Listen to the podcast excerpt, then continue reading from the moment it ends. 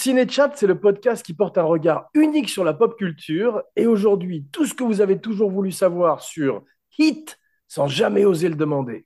En triplex de Los Angeles, Paris et Biarritz, je suis votre hôte, Neil McWeber, le gangster of love. Et mon flic et voyou sont. Laurent Vachaud, 22 v'là le podcast. Philippe Sebon, bang bang. Et bienvenue, sur Cinéchat.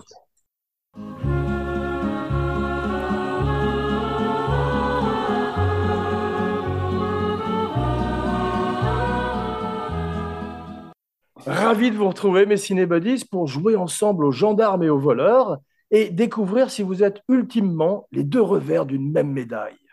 Une petite précision avant de commencer, j'invite nos auditeurs à boire un shot de tequila à chaque fois que l'un d'entre nous dira Ouah Et maintenant, laissons sans plus tarder la parole à Laurent qui nous raconte la genèse du film dans un chapitre intitulé Police and thieves are in the street. Oh yeah. He's here. I can feel it. You want to be making moves on the street? Allow nothing to be in your life that you cannot walk out on in 30 seconds flat if you spot the heat around the corner. Al Pacino, Robert De Niro, Val Kilmer in a Michael Mann film. Heat. La genèse, elle est simple, hein, puisque à la base, c'est un film qu'il avait fait déjà, Michael Mann, pour la télé, je crois, en 89, qui s'appelle L.A. Takedown. Yes. Euh, il racontait déjà cette histoire euh, tu vois, d'un- flic obsessionnel qui cherchait à, à- à tra- à- à- à arrêter un, un braqueur de banque. Alors, je ne sais pas s'il y a déjà d'autres exemples de films qui ont déjà été faits une fois en version cheap et qui ont été faits après, euh, des années après, en, en version plus luxueuse, avec gros budget et grosses stars, puisque là, les acteurs du L.A. Takedown sont quand même pas des gens qui... Enfin, je me souviens même plus qui c'était. Enfin, c'est des, des acteurs que je connaissais pas, je crois. Moi non Il y, a plus. eu le, il y a eu le gaucher, tu sais, qui a eu une version télé avec Paul Newman. Ah oui, oui, avec le le film a été refait avec Paul Newman au cinéma. Wow. Mais avec, avec le même. euh, avec- non, c'était pas le même réalisateur. Non, mais c'était Paul Newman qui jouait le, le rôle, quoi, dans les deux. Oui, c'est ça. Mais il n'était pas connu quand il a fait le rôle à la télé. Il était déjà star quand il a fait le rôle au cinéma. Parce qu'il y a eu, par exemple, des versions télé de, Char- de Charlie, du jour du vin et des roses. Oui. Ouais.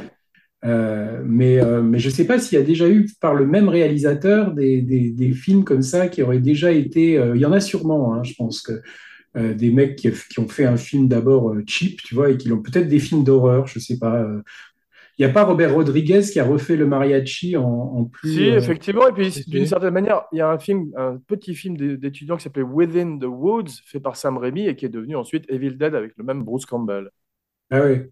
Il y a eu Mario Bava aussi qui avait fait un, qui a fait deux fois le même film à quelques années d'intervalle, tu sais. Bah, il y en a plein, en Euh, fait. Ouais. Non, mais t'en as qui ont fait les remakes de leurs films, comme Hitchcock avec L'homme qui en savait trop, mais, mais des, des films télé qui sont devenus après des grands films de cinéma avec euh, budget conséquent et tout ça, je suis pas sûr qu'il y en ait. Non, je crois pas, non. Et merde, je me rends compte que j'ai fait, euh, j'ai étudié le hit avec Burt Reynolds. Alors, au ouais. début, Neil McCauley versus Chuck Adamson, 1964. Tu peux nous en parler un peu plus, Laurent? De quoi? Neil McCauley versus Chuck Adamson. Tu sais, au début, c'est une vraie histoire. C'est un flic qui s'appelle Chuck Adamson qui poursuit un type qui s'appelle Nick McCauley, qu'il finirait par tuer d'ailleurs, un peu à la manière de Hit. Je sais rien, moi, de ça. Ah d'accord, bah, donc c'est à moi, c'est mon tour. C'est donc euh, basé sur la vraie vie. Ce type était à Folsom Prison.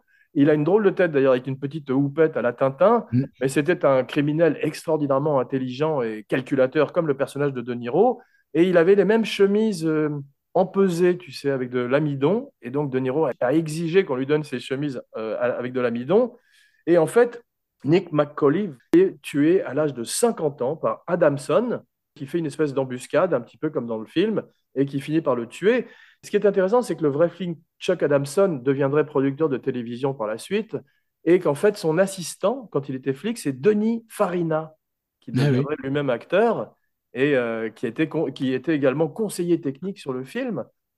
Le producteur Art Linson produit aujourd'hui la série Yellowstone avec son fils. Donc c'est étonnant, il est toujours dans, le coup. Et euh, Public Enemies, le deuxième film tourné en digital par notre ami Michael Mann, dont on va beaucoup parler, est à la mémoire, dédié à la mémoire de Chuck Adamson.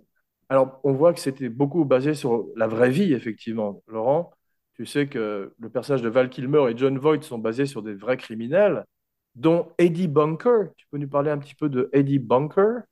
Ah, Eddie Bunker, c'était un, un mec qui avait écrit surtout un livre qui s'appelle Aucune bête assez féroce, euh, qui avait été adapté par, euh, par- pour un film avec Dustin Hoffman qui s'appelait Le Récidiviste, Straight Time, euh, qui est d'ailleurs un très bon film. hein, de... Oui. Je crois que c'est ton film préféré de Dustin Hoffman, Philippe. Moi, oui, en tout cas, je trouve que c'est son meilleur rôle. Ah, Je suis d'accord aussi. Un peu le Carlitos Way de, de, de Hoffman, tu vois. Enfin, C'est ça. Exactement. Et je crois même que c'était Dustin Hoffman qui avait, qui avait commencé à réaliser ce film, enfin, ou qui voulait réaliser ce film et qui finalement a laissé tomber, qui a appelé Ulysse Grossbard pour le faire à sa place. Mais disons que c'est un mec qu'on voit, euh, je crois, dans Reservoir Dogs. Euh, il a un rôle, euh, Eddie Bunker, dans Re- Reservoir Dogs, tu le vois au début. Absolument. Et voilà, bon, c'était un, un- un type qui, qui donnait souvent des coups de main sur des scénarios pour avoir un côté plus authentique sur des films de, de gangsters. Mais, mais euh, quel rapport avec Heat? Bah, en fait, il est euh, conseiller sur Hit et le personnage de John Voight est inspiré d'Eddie Bunker. Il s'est fait la même tête avec les cheveux en arrière et une moustache. Et on verrait que c'est intéressant parce que Eddie Bunker, c'est lui qui a découvert Danny Trejo, qui était professeur de boxe sur. Runaway Train pour Eric Roberts et qui a dit Toi, mon, mon gars, tu devrais être devant la caméra. Et on va parler beaucoup de Danny Trejo par la suite. Eddie Bunker a écrit également un film qui s'appelle, euh, ou plutôt un livre qui a été adapté au cinéma qui s'appelle Animal Factory. Je crois que je. Voilà, tu l'as vu, ouais, c'était avec Jeff Bridges. C'est pas mal. Enfin, c'est un truc qui se passe en tôle. Il y a, il y a Mickey Rourke, je crois, en plus. Demande si Mickey Rourke jouait pas un Travelo là-dedans. Si, si, il jouait un Travelo, il était hallucinant. J'ai vu le film, moi, sans jamais le reconnaître. C'est ça où moi j'avais mis longtemps à dire, c'est comme Sean Penn dans Carlitos Way, si tu te dis, je le connais lui, puis tu te dis, Oui, c'est ça. Mais ce qui est intéressant, c'est que Eddie Bunker a rencontré Danny Trejo en prison à Folsom State Prison, immortalisé par Johnny Cash. Hello, my name is Johnny Cash. Et euh, j'ai fait Sean Connery, je sais pas pourquoi. Mais, euh,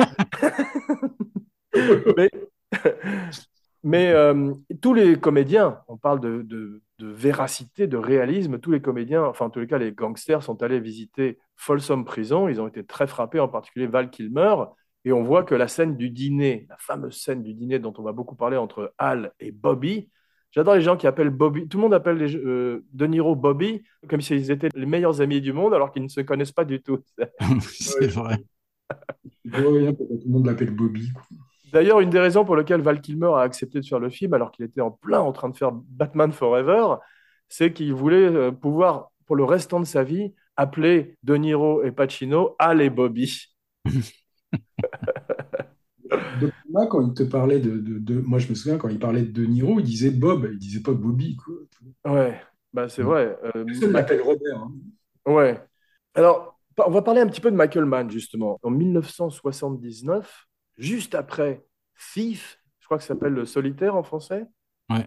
avec le merveilleux James Caan, qui d'ailleurs devait jouer ou voulait jouer dans Heat, et euh, est un peu une espèce de, de copie, de- enfin de blueprint, comme on dit en anglais, de, de Heat, puisqu'on voit la même méticulosité kubrickienne dans la recherche, et qu'en fait, c'est véritablement euh, comme un gangster euh, ferait un hold-up. On voit James Caan ouvrir un coffre en direct et on retrouve un petit peu ces scènes dans le hold-up de la banque dans Hit, dont on va parler.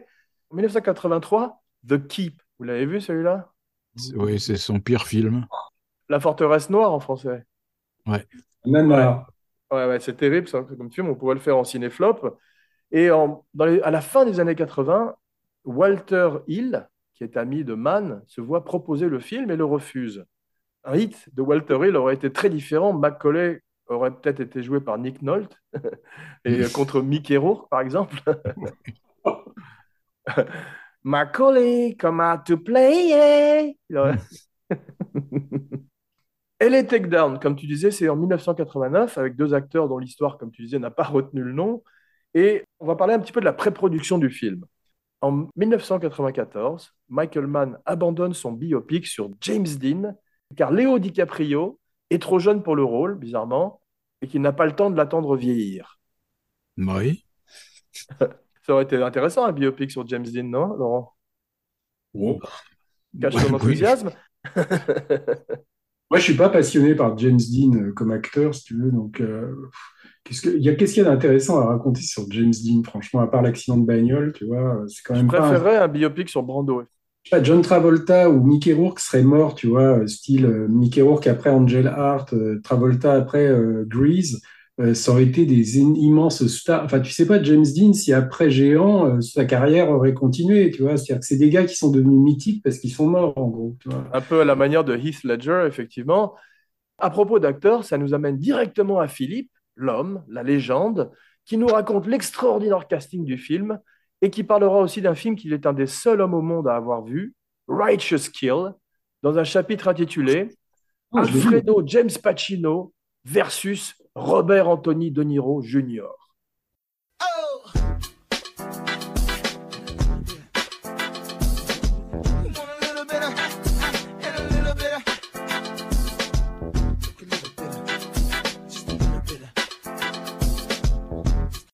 Alors moi j'aime bien remettre en contexte euh, Hit parce que je l'ai vu, je me souviens, c'était euh, j'étais en train de tourner un film en Suisse on était allé le voir dans un cinéma de Crans-sur-Sierre avec une bonne partie de l'équipe et je me souviens que tout le monde était tétanisé. C'est-à-dire j'étais sorti de là et je m'étais dit mais c'est le 2001 de l'Odyssée de l'espace du polar quoi, c'est le Ouais.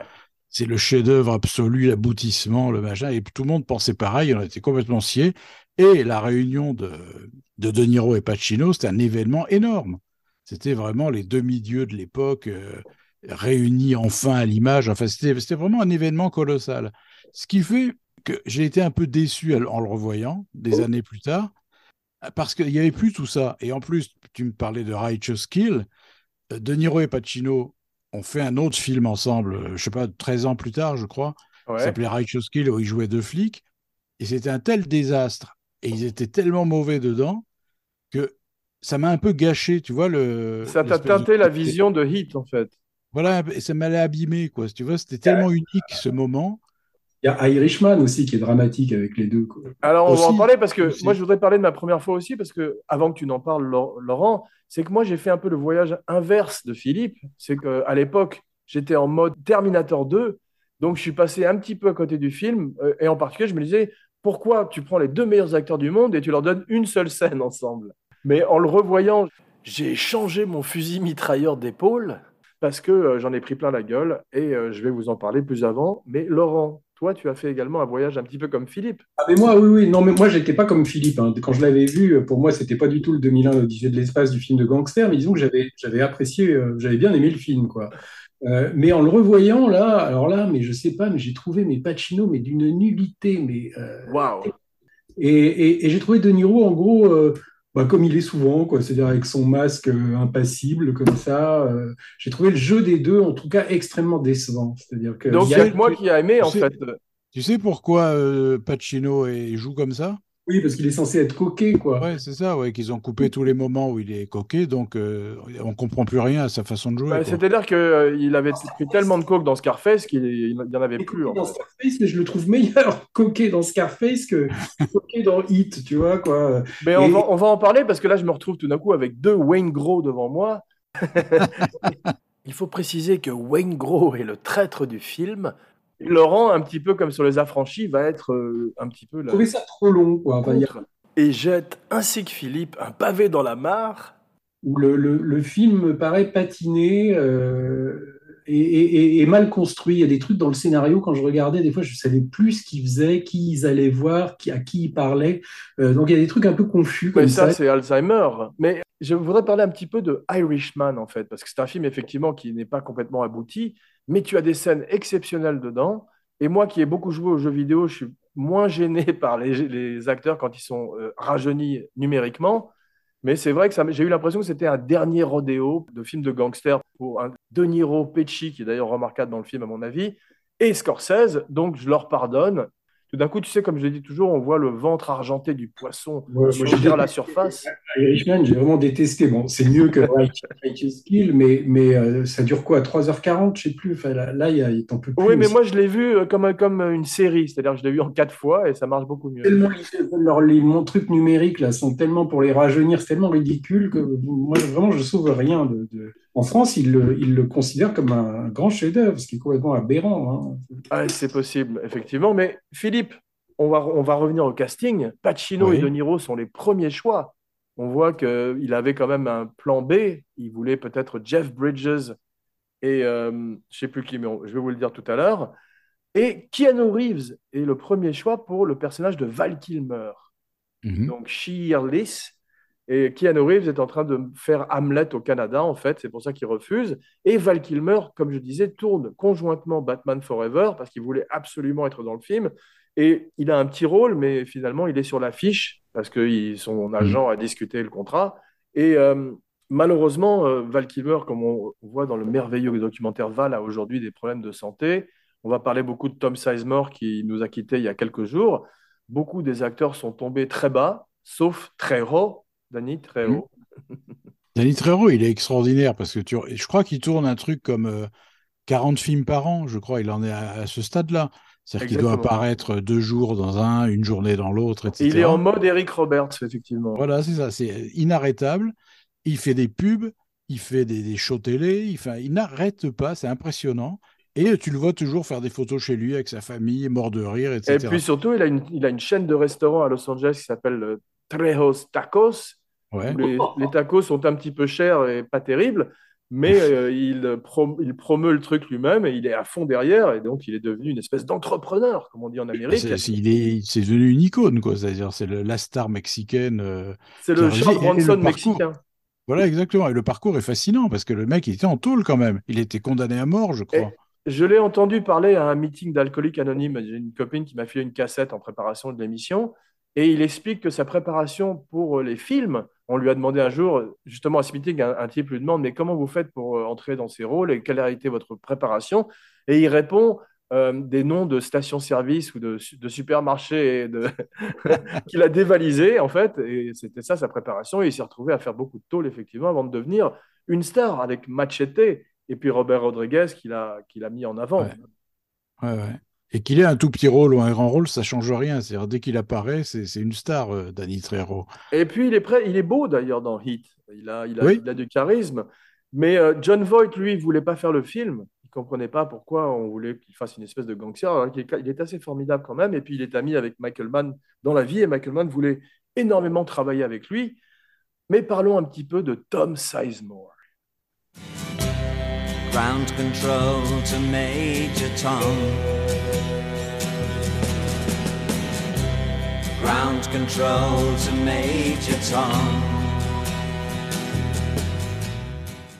Alors, Tom Sizemore, à mon avis, il aurait pu être une énorme star s'il n'avait pas pris autant de drogue.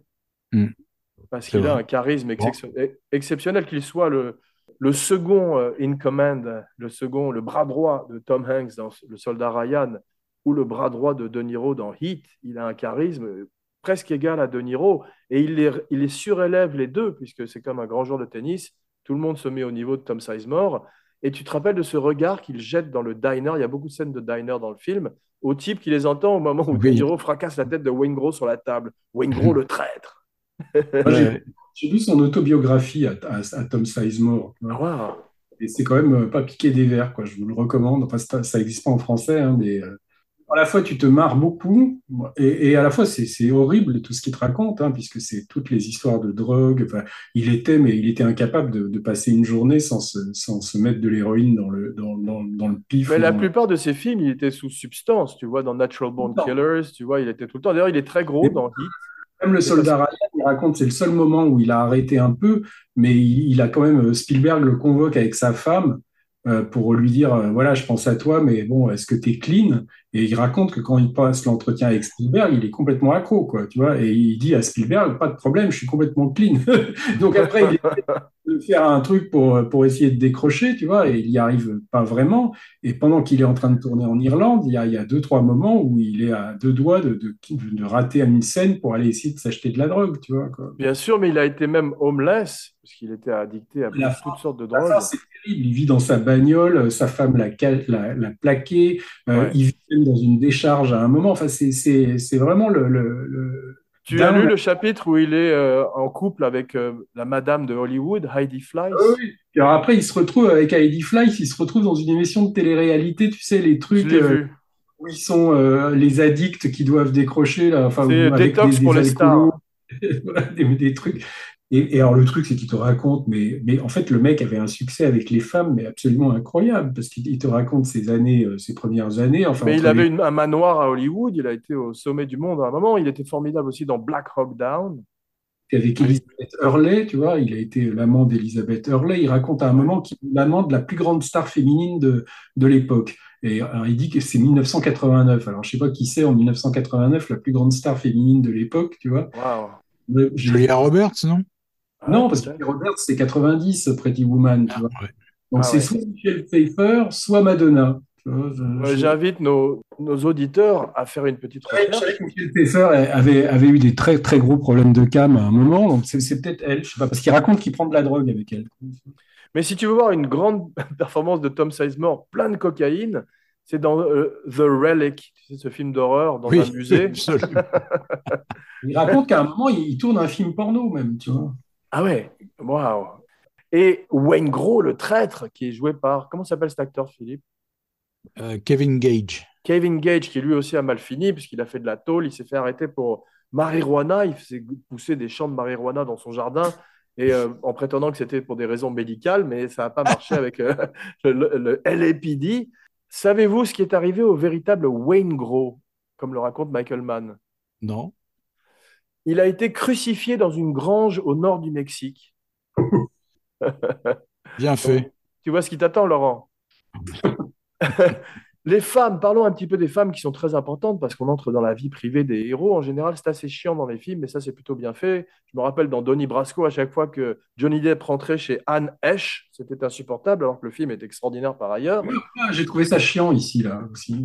Bon, si je vais être très honnête, j'aurais peut-être enlevé euh, Dennis Haysbert, tu sais, le président Palmer dans 24 heures, son, son histoire avec sa femme, et également euh, le suicide de Nathalie Portman, qui je trouve est peut-être euh, inutile. Non, mais toujours les scènes avec euh, mais t'es pas assez avec nous, ton boulot qui te prend. Enfin, t'as déjà vu ça, mais cent mille fois. Je veux dire, euh, il y avait, il y avait ça dans American Gangster aussi, avec Russell Crowe et sa femme qui divorçaient, mais ça Oh oui. prenait Ça, place. mais c'était dur. Ouais. Bon, même si c'est comme ça dans la vie, je veux bien croire que les flics euh, aient des problèmes avec leurs femmes, mais c'est tellement pas intéressant. Puis là, les trucs avec Ashley Judd et, et, et Val Kilmer aussi, mais c'est pas. moi, mais le regard final entre les deux est magnifique quand elle lui fait signe que les flics sont dans la rue et qu'il doit se barrer, Ouais. c'est beau quand même. Enfin, lui est un sale con, tu, tu sais, c'est des bonnes des connards, si tu veux. Donc, moi, moi, je sais pas, ça me touche absolument pas, quoi. Ce qui est bon, ah, ça suffit, Wayne Gros. Mais sur le plateau, euh, Val Kilmer dit je- J'en ai marre de porter le masque de Batman parce qu'il est entre deux tournages, comme on a vu. Et Tréo se marre parce que euh, l'accessoiriste lui amène le masque de hockey de- du premier hold-up. Genre, il peut pas échapper à la malédiction. Donc, c'est Diane Venora, pardon, c'est son nom, oui, Diane Ve- Venora, Oui, oui. qui rôle de la femme de Al Pacino. On- elle ferait surtout de la télévision par la suite. Ashley Judd, dont tu as parlé, qui fait une très belle carrière au cinéma et qui, est la f- qui vient d'une famille de musiciens country. ouais, qui a fait une carrière au cinéma qui s'est vite arrêtée, quand même. Oui, c'est vrai, mais elle a eu un petit moment où elle a fait deux, trois films où elle, était bankable et elle était en haut de l'affiche. Tu as T. Williamson, qu'on connaît surtout pour Forrest Gump, qui jouait Non. Bubba Gump. Et en fait, vous avez vu, il y a un restaurant, une chaîne de restaurants très populaire qui s'est ouverte à Los Angeles qui s'appelle Boba Gump, d'après son personnage. Ah ouais. Ouais, et qui euh, continue à exister alors que le film a un petit peu disparu des mémoires. Mais euh, donc, comme Treos Tacos, ils se lancent tous dans le, dans le business du, du fast-food. Michael T. William- Williamson, Philippe, tu te rappelles, il était dans Conner. Il cherchait son insuline tout le temps. Tu te Ah oui. Oui, oui. Il est bien cet Ouais. acteur-là, il joue le bras droit de Pacino. C'est ça. Et en fait, il, dans Conner, il, il y a le mot insuline est prononcé 100 fois au moins. Et il y a cet acteur, euh, moi, que je trouve extraordinaire, là, parce qu'il était quasiment en vedette dans Le Dernier des Mohicans de Michael Mann, Ouais. qui est l'acteur indien, tu sais, Ouais, euh, Native de West Studi. Ouais, Ouais. Ouais. Et Il avait vraiment le premier rôle dans, dans Le Dernier des Mohicans, quasiment, quoi. Et Ouais, là, on- il est à peine filmé, tu vois, c'est incroyable. Il est, euh, c'est un figurant avec deux, trois répliques, quoi. Et Geronimo dans le Walter Hill. Oui, dans le Oui, bien puis il est dans Danse avec les loups aussi, et il est dans un formidable film qui s'appelle Hostiles, Hostile avec euh, Oui, Christian oui. Bale. Oui, oui, absolument. Après, tu sais pas, euh, Hit, là, s'il n'y a pas eu des scènes coupées avec le mec, tu vois, parce que c'est Je possible. pense. Je pense. C'est ce que j'ai pensé. Je me disais, c'est pas possible que West Studi Oui, ils ont pas fait petit rôle, quoi. C'est pas C'est possible. vrai. Comme il y a un personnage, je sais pas si vous l'avez remarqué, mais je me suis dit, mais le mec, il a été coupé au montage. C'est un blond de l'équipe de Pacino. Ouais, Tu sais qu'on voit toujours à la traîne avec les autres. On sait pas qui c'est. Il a pas de nom. Il a pas de scène. il a un bras. S'il a une scène avec Pacino au téléphone où il a son bras en écharpe qui dure quelques Oui, c'est secondes. ça. simplement. Voilà, Ouais. c'est tout ce qu'il a. Ouais. Mais on le voit pendant tout le film. Ça fait que tu te dis, mais pourquoi les autres ont des petits bouts de scène et lui rien? Il y a Ted Levin aussi, le. Bah le oui, j'allais en parler parce que tu as Buffalo Buffalo. Bill. Would you fuck me? I'd fuck me. Il est terrifiant euh, en Buffalo Bill. Et c'est drôle parce qu'il y a deux des, des serial killers de Thomas Harris dans le film, puisqu'on voit également l'extraordinaire Tom Noonan qui, Oui, jouait, sur, un faute- sur un fauteuil roulant. ouais. voilà, qui jouait The Tooth Fairy dans Manhunter, un des serial killers les plus terrifiants de l'histoire du cinéma. Et euh, vous aimez Manhunter? Il ne faut pas en dire du mal car c'est un des films préférés de Roman Lennoff. Moi, Moi, j'a- moi, j'adore Manhunter. Moi. moi, je, je- j'adore euh, pas, mais je déteste pas non plus. Ouais, Enfin, arrête, que- de, arrête de faire clic, clic, clic avec ton stylo. C'est mieux que Red Dragon de, de, de Brett Ret- Ratner, mais ça ça rend pas justice au bouquin. Le bouquin est Parlons-en pendant une petite seconde, parce qu'en fait, moi, j'aime bien quand même Red Dragon pour le retour de Anthony Hopkins. Et euh, c'est vrai que le personnage de, de Tooth Fairy, d'ailleurs, s'il l'appelle la petite souris en français, c'est pas très effrayant pour un serial killer. Non. Mais Ralph Fiennes était complètement miscasté dans le rôle, alors que Tom Noonan, avec son bas sur la tête, était absolument euh, terrifiant, comme je disais. Et il y a des bonnes choses quand même, parce qu'on trouve Philippe Seymour Hoffman qui joue cette espèce de paparazzi qui se fait euh, Mm. qui, qui est immolé par le feu. Moi, dans le Manhunter, j'aimais pas euh, Brian Cox en, en lecteur. Je, je trouvais qu'il- Moi, je vais vous dire, j'ai un peu de mal avec William Peterson, dont je suis pas sûr qu'il soit une star Ouais, du cinéma, mais il est bien dans To Live and Die in LA, mais c'est pas mon Oui, acteur. mais t'as l'impression que là, il faisait un peu un To Live and Die in LA 2, tu vois, mais en moins bien, quoi. Enfin, C'est-à-dire qu'il n'a pas le charisme, et euh, Edward Norton ne l'avait pas non plus, bizarrement. Donc, effectivement, personne n'a véritablement bien joué ce rôle, à mon avis, mais cette esthétique un petit peu Miami Vice de Manhunter a- est un peu démodée aujourd'hui. Mais quand euh, Tom Noonan est en train de repérer la maison avant d'aller dedans, on n'avait jamais vu un film de serial killer moderne avant. Donc, Ouais. chapeau quand même à Michael Mann. Moi, ce que j'aimais pas, c'était la bande originale. Il y avait des espèces de tubes euh, disco ou je sais pas quoi. Je trouve que ça allait pas du tout avec le film, quoi. Bah, Oui, alors tout- que la bande originale de Hit est absolument magnifique. On va en parler un peu plus. Alors, ce qui est marrant, c'est qu'en fait, Red Dragon, tu sais que c'était un projet de William Friedkin, normalement, de- de- qui voulait le faire, euh, par- euh, qui devait le faire normalement avec euh, un producteur qui s'appelle David Geffen, tu vois. Bien sûr. Qui devait racheter les droits à Dino de Laurentiis, quoi. Parce que Dino de Laurentiis, en fait, il avait acheté les droits, il n'arrivait pas à monter ce, ce film-là. Geffen lui avait proposé de, de- de racheter les droits. Ils n'ont pas pu se mettre d'accord. En plus, De Laurentiis détestait Friedkin depuis qu'ils avaient fait un film ensemble où ils s'étaient engueulés. C'était tête vide, cherche coffre plein, tu vois. Et C'est donc, salaud, c'est salaud de donner le titre français, c'était The Brinks Job. Se sont- la- la- C'est ça s'est le pas- titre français. Et Friedkin, c'est vraiment un projet qu'il a, enfin, qu'il voulait vrai faire plus que tout, et ça l'a vraiment beaucoup euh, blessé de ne pas pouvoir euh, le réaliser. Et alors, l'affront ultime, c'est que Michael Mann lui avait demandé d'être le docteur Lecter à Friedkin pour. euh, C'est vrai, tu nous l'avais dit, c'est drôle. il avait très très mal pris, ça ne l'avait pas fait rire du tout, tu vois. Alors Ouais.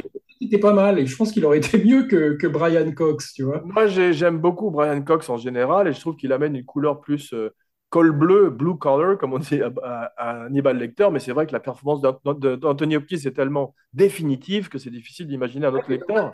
Tu vois, je trouve qu'il est trop vieux déjà, Anthony Hopkins, pour faire Lecter. Alors Oui, est tu as tout à fait raison. D'ailleurs, je sais pas là où il y en a un où il y a une scène de flat. Non, c'est dans le Hannibal parce que ce qui est drôle et on va arrêter de par- parler du silence des agneaux ensuite, c'est qu'il fait un bid dans Dino de Laurentiis avec Manhunter et tout d'un coup, le silence des agneaux qu'il donne quasiment pour une poignée de pain fait un énorme succès. Donc De Laurentiis, furieux, fait euh, Hannibal ensuite.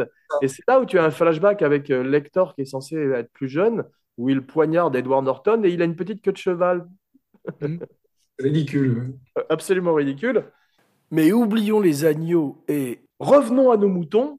Alors, le film inspirait beaucoup de films, de jeux vidéo. On verrait que les- la série des GTA s'inspire énormément de Hit et de son réalisme, mais aussi le Dark Knight, un film que j'aime beaucoup et on retrouve dans l'attaque de la banque avec le Joker au début exactement euh, les mêmes plans quasiment que ceux de Michael Mann. En fait, il a voulu faire Hit, comme il disait, Christopher Nolan, avec un type qui se déguise en chauve-souris et qui tabasse des sociopathes habillés en clown. Tu vois, ça c'est aussi, tu vois, tu parles de l'influence qu'a eu Hit sur le, le cinéma en général, hein, que ce soit en France, il y a eu beaucoup de films de polars français calqués Ouais. sur Hit.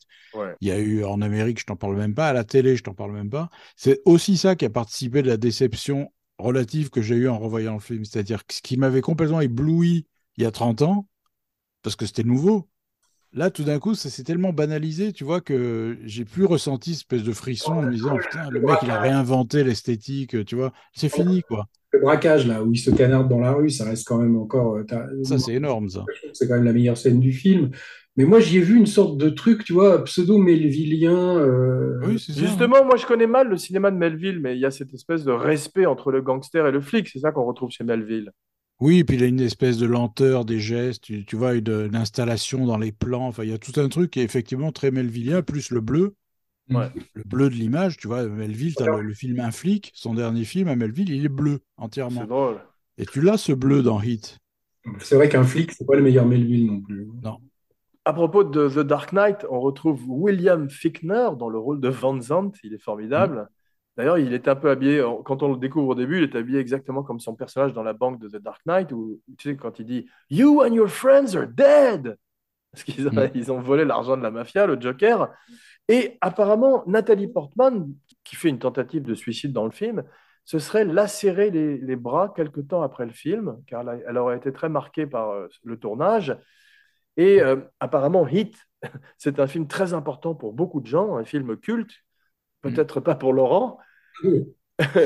Mais vous parliez de l'attaque de la banque, elle dure 8 minutes, c'est effectivement un morceau d'anthologie dans l'histoire du Non, mais ça, moi, je trouve ça, je trouve ça magnifique, moi. C'est vraiment la, la- la meilleure scène et ça reste une scène d'anthologie.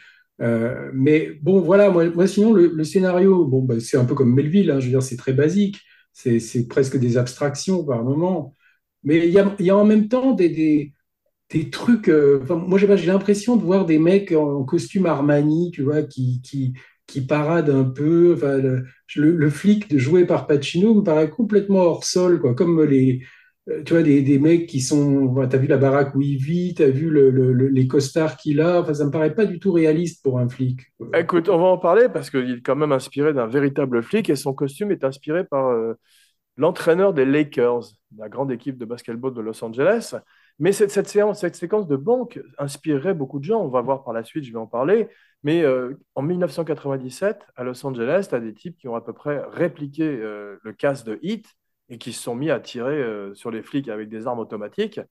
Et ils ont fini par être assassinés par les flics sur place. Mais revenons un petit peu au casting. Tu as Hank Azaria, tu sais, qui fait Oui, très drôle. personnage crapuleux, qui jouait Jacob dans La Cage aux Folles, le remake de Bird Cage de Mike Mhm. Nichols. Et on retrouve également deux musiciens dans le film, vous les avez reconnus? Non. Tu as Henry Rollins, qui était en fait le chanteur de Black Flag, une espèce de punk euh, californien qui fait du culturisme. Et tu as Ton Loke, Funky Medina. And we go a little something like this. Hit it.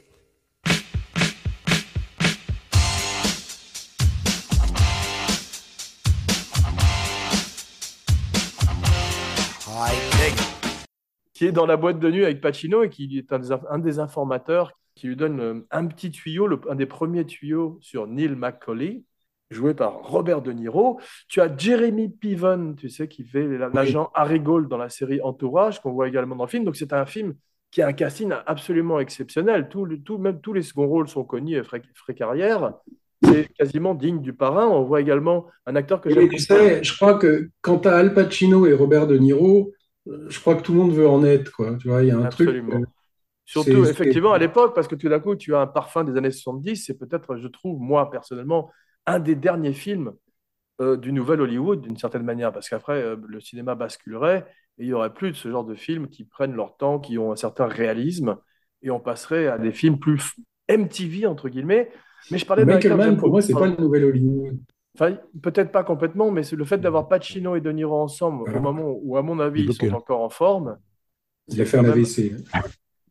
C'est vous qui avez frisé, là, pardon. Allô, allô? Appel à toutes les voitures. Reprenons, hein, excusez-moi, c'est vraiment un problème de connexion, probablement avec Los Angeles. Donc, euh, je voulais parler d'un acteur qui a un tout petit rôle et Michael Mann a dit qu'il regrettait qu'il soit présent dans le film. C'est le type qui est l'amant de la, de la copine de Al Pacino, qui s'appelle donc Diane Venora, qui ressemble un peu à Demi Moore, et qui Ouais. est Xander Berkeley. Vous connaissez? On l'a vu mille fois, on l'a vu mille fois cet acteur. Il est même dans, il est même dans Taken. Oui, c'est vrai. Puis il est dans le Terminator 2 dont je parlais. C'est lui qui, qui rencontre le, le Terminator et qui reçoit une espèce de lame en acier à travers le lait et à travers sa bouche C'est le beau-père du, du de garçon. John Connor. Exactement. Et c'est Ouais. Janet, Janet Goldstein, tu sais, l'actrice qui jouait dans Aliens et dans Titanic, qui est une, une habituée de Cameron, qui joue la femme qui est possédée par le T-1000. Et c'est formidable parce que quand Schwarzenegger a réussi à piéger le T-1000 au téléphone en lui donnant un faux nom de chien, il raccroche et il se tourne vers le petit et il dit Your foster parents are dead. Tes parents d'ado- d'adoption sont morts. Il est dans 24 heures chrono aussi, la série. euh, Absolument, il est formidable. Il fait une espèce de traître euh, de la CIA et il fait toujours souvent un traître ou un personnage ambigu. Et j'étais ravi. Tu vois, par exemple, cette, cette scène où là, je rejoins un peu euh, Wayne Gros Laurent. je suis d'accord, la scène où Pacino humilie Ralph, donc euh, Xander Berkeley, elle est hors sujet. Elle est non seulement hors sujet, mais le personnage est hors, euh, hors personnage. Tu Mm. vois ce que je veux dire? Ça ne ressemble pas à- au flic Anna de faire ça. Quand il, Mm. parle, quand il part avec sa télé, ouais, tout d'un coup. ouais. Ouais, ça lui ressemble pas du tout. euh. Euh, normalement, il aurait dû partir. non, mais moi, je te dis, je trouve que Pacino est très mauvais, moi, dans, dans Hit. quoi. Je trouve que c'est vraiment pas. Il est inégal, ouais. Il est inégal. Je trouve, par exemple, qu'il est meilleur que De Niro dans le face-à-face, dans la scène du face-à-face. Mais De Niro, il est, il est, je le trouve, il est monocorde. Enfin, il, il a la même note du début à la fin, comme il fait souvent. C'est-à-dire, il a son masque, tu vois, comme ça. euh, Mm. Il a des finesses de Niro euh, que n'a pas l'autre. Tu vois, par exemple, quand euh, Pacino, dans la scène du diner, lui demande s'il a quelqu'un, et De Niro fait comme un môme qui est fier d'avoir une girlfriend. Tu sais, il fait I got a woman. Moi, je trouve les deux superbes dans le film. là. Pardon, moi, je trouve les deux superbes dans le film, en particulier De Niro, qui est très mince, Ouais. qui Ouais, euh, a un côté farouche que j'aime beaucoup et euh, concentré. J'adore la scène, il répète plusieurs fois quand il doit s'échapper en 30 seconds Mm. flat s'il sent the heat around the corner. C'est quand même un Ouais. grand classique pour moi. C'est une des répliques dont je me rappelle de ma première vision. Mais euh, ce qui est étonnant, c'est que Pacino s'est fait un lifting juste avant le tournage. Et ça se voit un petit peu alors que De Niro a simplement minci. Le pire lifting qu'il ait fait, Pacino, c'est dans Ocean's 13. Ouais. Waouh. Voilà, quand tu le vois, tu le reconnais plus. Je me souviens quand j'avais vu ça, je m'étais dit, oh putain, et tu, le mec, mais il est mais, oh, méconnaissable. Je me souviens, il avait dû euh, tourner le film trop tôt, je sais pas, mais il avait la gueule, mais complètement refaite.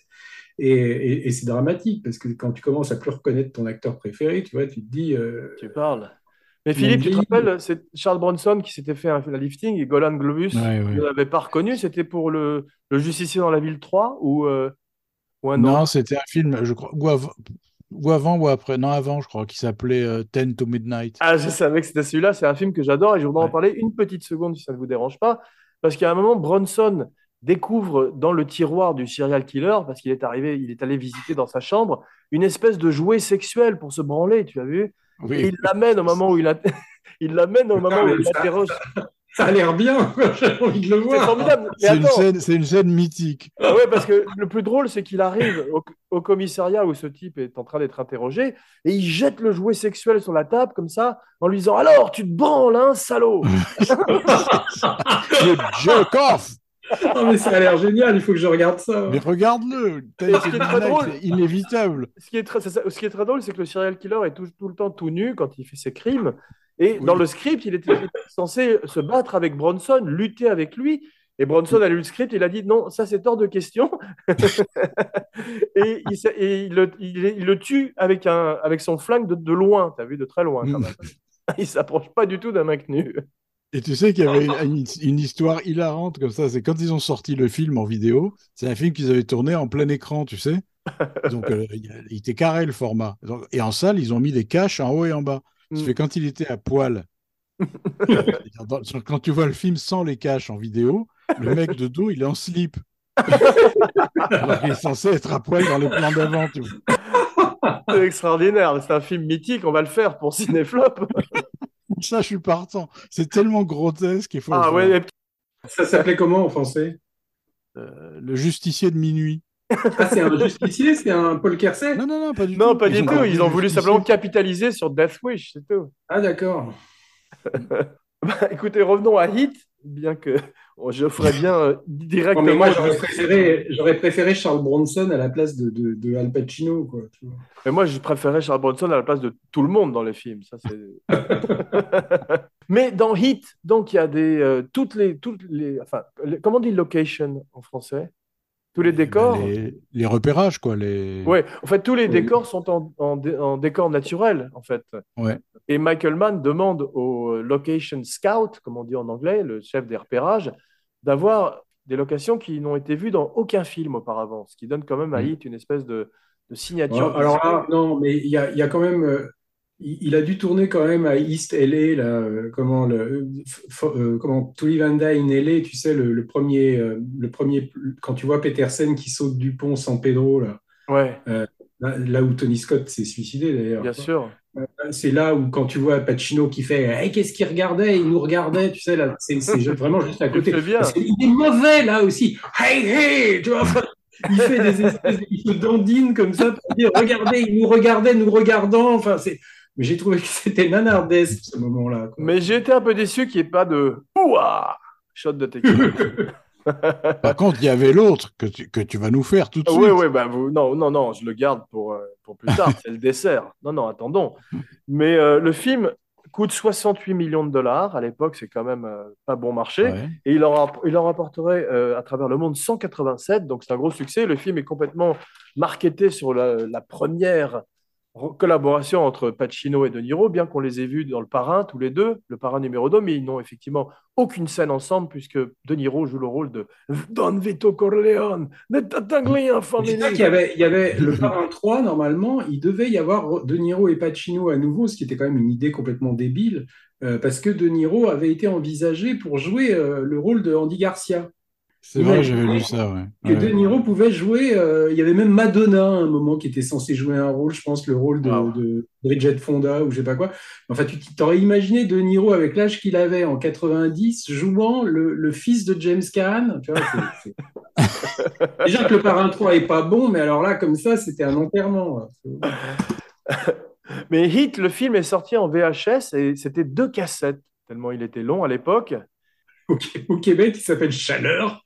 Al Pacino, Robert De Niro, Chaleur.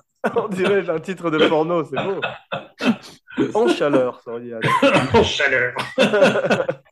Mais tu as vu pour la version télévision, à cause de toutes les coupes euh, pour les publicités ou pour la censure, Michael Mann refuse de signer et signe du fameux Alan Smithy, qui est Ah le nom que prennent tous les me- le nom que prennent tous les metteurs en scène quand ils veulent pas avoir leur nom qui apparaissent au générique.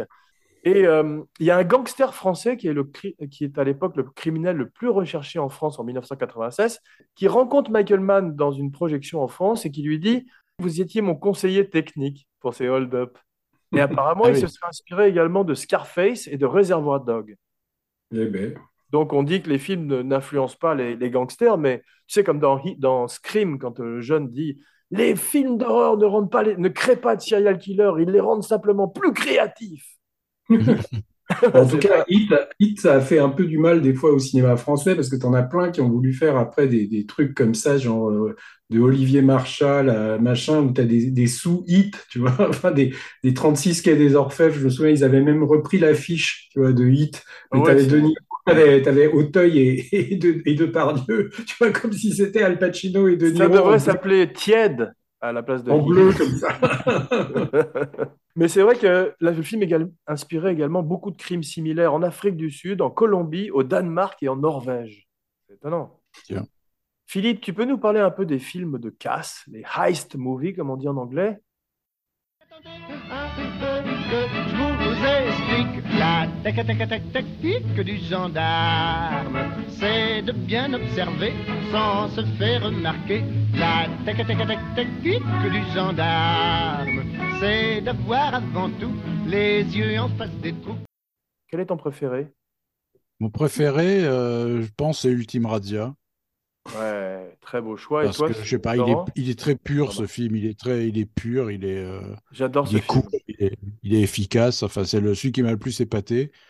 Euh, il y en a beaucoup. Hein, de- je me souviens plus de Top Moi, j'aime bien le cercle rouge. Ouais.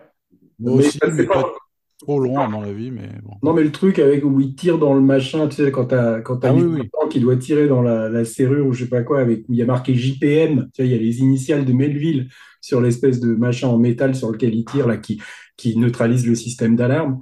Euh, et euh, ouais, l'Ultime Razia aussi. Mais après, après, il y en a tellement. Mais le problème des films de casse, c'est que c'est tout dans la manière de raconter. Tu vois, Réservoir Dogs, quelque part, c'est un film de casse aussi. Simplement que tu, tu vois pas le casse. Tu vois. Oui, c'est d'après Casse. Voilà, c'est Il y a même un film euh, de Marvel comme Ant-Man, il y a une partie casse, c'est un truc que reprendrait beaucoup les, Mm. films. Mais vous parlez de l'Ultime Razia, c'est vrai que c'est la première fois qu'on voit un hold-up avec des masques de clown. Et on verrait ça une fois de Ouais. plus dans le Dark Knight. Et Bah, j'aime beaucoup que- les masques au cinéma, et en particulier dans les films de casse. On voit dans The Town, qui je trouve est un bon film de Ben Affleck, Oui. qu'ils ont bon, des masques de nonnes et ensuite des masques de films d'horreur. Et euh, le premier film de casse que j'ai vu, donc il a une place dans mon cœur, c'était à la télévision, c'était Top Capi. Ouais. Et moi, j'aime beaucoup aussi, euh, surtout la rififi chez les hommes, tu vois, Ouais, qui, bien sûr. Top Capi qui inspirerait Miss- Mission Impossible de De Palma. Alors non, mais De Palma, il nous avait raconté que pour Mission Impossible, il y a- c'était deux films de Jules Dassin qui l'avaient vraiment, euh, qui l'avaient vraiment impressionné. C'était donc Top Capi, parce que tu sais que Top Capi, en fait, a, a donné naissance à Mission Impossible, la série, puisque ça été complètement inspiré par ça. Et, surtout, Ri- Rififi chez les hommes, parce qu'il y a un casse, je crois, complètement dans le silence à un moment. C'est ça. Et ce qui est marrant, c'est le côté, moi je l'ai revu il n'y a pas très longtemps, et c'est un côté low-tech qui est très sympa. C'est que le, le gros casque qu'on attend pendant tout le film, en fait, ils font un trou C'est dans ça. le, dans le plafond, ils mettent un parapluie, Ouais. ils ouvrent et, les gravats tombent dedans. Il y a ça dans, dans, dans Mission Impossible, tu as ça avec un, un, un espèce de petit machin qui récupère une vis, tu sais, quand il, Oui. quand il, Ah, quand il fait la vis pour, pour descendre. Là. Et ça, Extraordinaire. ça a été très inspiré par Dassin. hein. On peut parler rapidement aussi des Amis de Eddie Coyle, un film que j'adore avec Robert Ouais, Mitchum. bien. Ouais. Et il y a un casse sous l'eau dans un autre film que j'aime beaucoup qui s'appelle Sexy Beast. Dans On quoi t'a pas, ent- on t'a pas entendu. Pardon, il y a une espèce de casse sous l'eau dans un film que j'aime beaucoup qui est Sexy Beast, où ils, ont, ils, ils inondent Oui. complètement une banque et ils se retrouvent avec des Ah oui. costumes Ouais, de bien. Autrement, mélodie. bon, il y, a- il y en a beaucoup, on va pas on va pas s'attarder non plus. Tu as le Un après-midi de chien qui est merveilleux, Les Pirates du métro, The Taking of Oui, Pelham très bon. 1, 2, 3, l'original, etc. J'en passe et des meilleurs. Mélodie en sous-sol? Ouais, Aussi, ouais, ouais, ouais. absolument. Donc c'est un genre extraordinaire qui donnerait naissance à beaucoup, beaucoup de films. Grande musique d'Eliot Goldenthal, une musique ambiante, très moderne, euh, sans véritable euh, mélodie, mais qui baigne le film euh, d'une espèce d'aura. C'est ce qu'on- appelle les nappes, tu sais. Ouais, Ouais, ouais. exactement. Et qui Et donne, qui toujours, et en particulier dans ce film, sur ce genre de musique, ça donne un côté cauchemar, Ouais, qui est, euh, même s'il se passe rien d'atroce à l'écran, tu as quand même l'impression que c'est un cauchemar. Absolument bien dit. Ce qui est marrant, c'est qu'à un moment, il y a un concerto de Vivaldi, et personne ne le remarque parce que tout le monde pense que c'est la musique de Goldenthal. Euh, c'est un concerto de Vivaldi qui s'appelle Al Santo Sepolcro. Tu sais, c'est, censé être euh, inspiré par le- la mise au tombeau du Christ. Tu vois, donc un Ah. morceau extrêmement triste. Et alors, tu le vois avec Al Pacino qui rentre dans une pièce toute bleue, je crois. Et alors, moi, ce qui m'avait vachement fait euh, quelque chose, hein, là, c'est vraiment un truc personnel, c'est que j'avais écrit un scénario, je me souviens quand j'avais 17 ans, tu vois, j'avais présenté ça à un concours de scénario du Festival d'Avoriaz. Wow. c'était la, la fondation Philippe Maurice, ça s'appelait à l'époque, tu vois, Wow. qui organisait des concours de scénario. Et, euh, et j'avais gagné un, un- un concours, tu vois, à 17 ans. Et, il, et je me souviens que j'avais écrit un scénario avec la, la naïveté quand même du mec de 17 ans, tu vois, où j'avais fait un générique idéal du scénario, tu vois, où j'avais mis, c'était Al Pacino le rôle principal, j'avais mis des scènes, le thème principal, c'était le thème de Vivaldi dont je vous parlais, et je n'arrêtais pas de mettre, tu vois, euh, chaque fois que la musique, je l'entendais dans une scène, je mettais Al Santo Sepolcro et je voyais le personnage de Pacino. Et quand j'avais vu ça, je me souviens, je me suis dit, tiens, c'est bizarre quand même. Non, mais est-ce que Michael Mann n'aurait pas lu ton script par hasard? Et je vois que ça comme explication. Il y a un morceau classique. Alors, je ne sais pas si le morceau est référencé dans la BO ou si c'est Golden Tal qui a fait un pastiche dans, dans sa BO. C'est possible, mais on voit également la musique de Moby, la musique de U2. Et euh, il n'y a pas de chanson du passé comme dans les films de Scorsese, véritablement. Il y a un seul truc qui date un petit peu le film, c'est la chanson de House of Pain, Jump Around, Jump, Jump, Jump, Jump Around, quand Pacino est dans la boîte de nuit avec les informateurs. Ah oui. Ouais. Ouais. Par exemple, la scène où ils sont ensemble dans le, le- le diner, là, quand ils se parlent, euh, je, je trouve le dialogue pas bon du tout. C'est-à-dire qu'on a l'impression des, de dialogues pour, euh, tu sais, des, des- qu'on voit dans les manuels de scénaristes. C'est-à-dire, quand je vois des fois, je fais des rêves où je vois des gens qui ont des yeux, euh, des gens morts avec les yeux qui sont plus là, tu vois. Enfin, il y a, il y a- on croirait que c'est la scène de Manhunter où tu vois les mecs avec les yeux qui, qui, qui brillent, tu vois. Est-ce que ça n'était pas dans ton scénario quand tu avais 17 ans, ça? Oh, Ça aurait pu, parce que c'était vraiment un truc de scénariste pas du tout euh, expérimenté, mais je trouve ça mais d'une prétention d'un. Ah, Écoute, enfin, moi, j'ai adoré, alors Il y a un qu'effectivement, il y a un truc que j'ai remarqué dans Hit, c'est que Pacino, ça lui est déjà arrivé dans d'autres films, c'est que dans les scènes de boîte de nuit ou dans les scènes où il y a beaucoup de bruit autour, il a tendance à jouer le bruit. C'est c'est- c'est filmé, il n'y a pas de musique, évidemment. Exactement. Donc il parle fort en criant pour supplanter la musique. Seulement les salauds, après, quand ils mixent le film, ils mixent la musique très bas. Qu'on ne sait pas pourquoi ils hurlent. Ouais, non, c'est vrai, mais il vachement hurle dans pendant la- tout le film et malheureusement, il aurait pu placer un Ouah Mais il fait ça dans Carlitos Way aussi, tu sais, quand il est dans la boîte là et qui, qui- on lui dit il y a Benny Blanco qui veut te parler, c'est Ouh tu vois, genre, il est en train de bouffer son steak, tu vois, et il arrête de hurler. Il fait ça avec la main et tout. tu vois, Ouais. donc tu sens qu'il a. de- On dit il est sourd, quoi. J'invite, nos auditeurs à écouter le podcast Carlitos Way. Quel est Et votre autant je je l'aime bien dans Carlitos Way, tu vois, de cette période, parce que c'est quoi C'est l'année d'après, non? Enfin, c'est Ouais, un- c'est ça, mais je trouve qu'il est merveilleux dans les deux films. Mais quel est votre Mais là, film je l'aime préféré? vraiment pas du tout, moi, dans Hit. Mais quel est votre film préféré de Michael Mann, Philippe? Dernier des Mohicans, moi. Ah bon Laurent Ah non.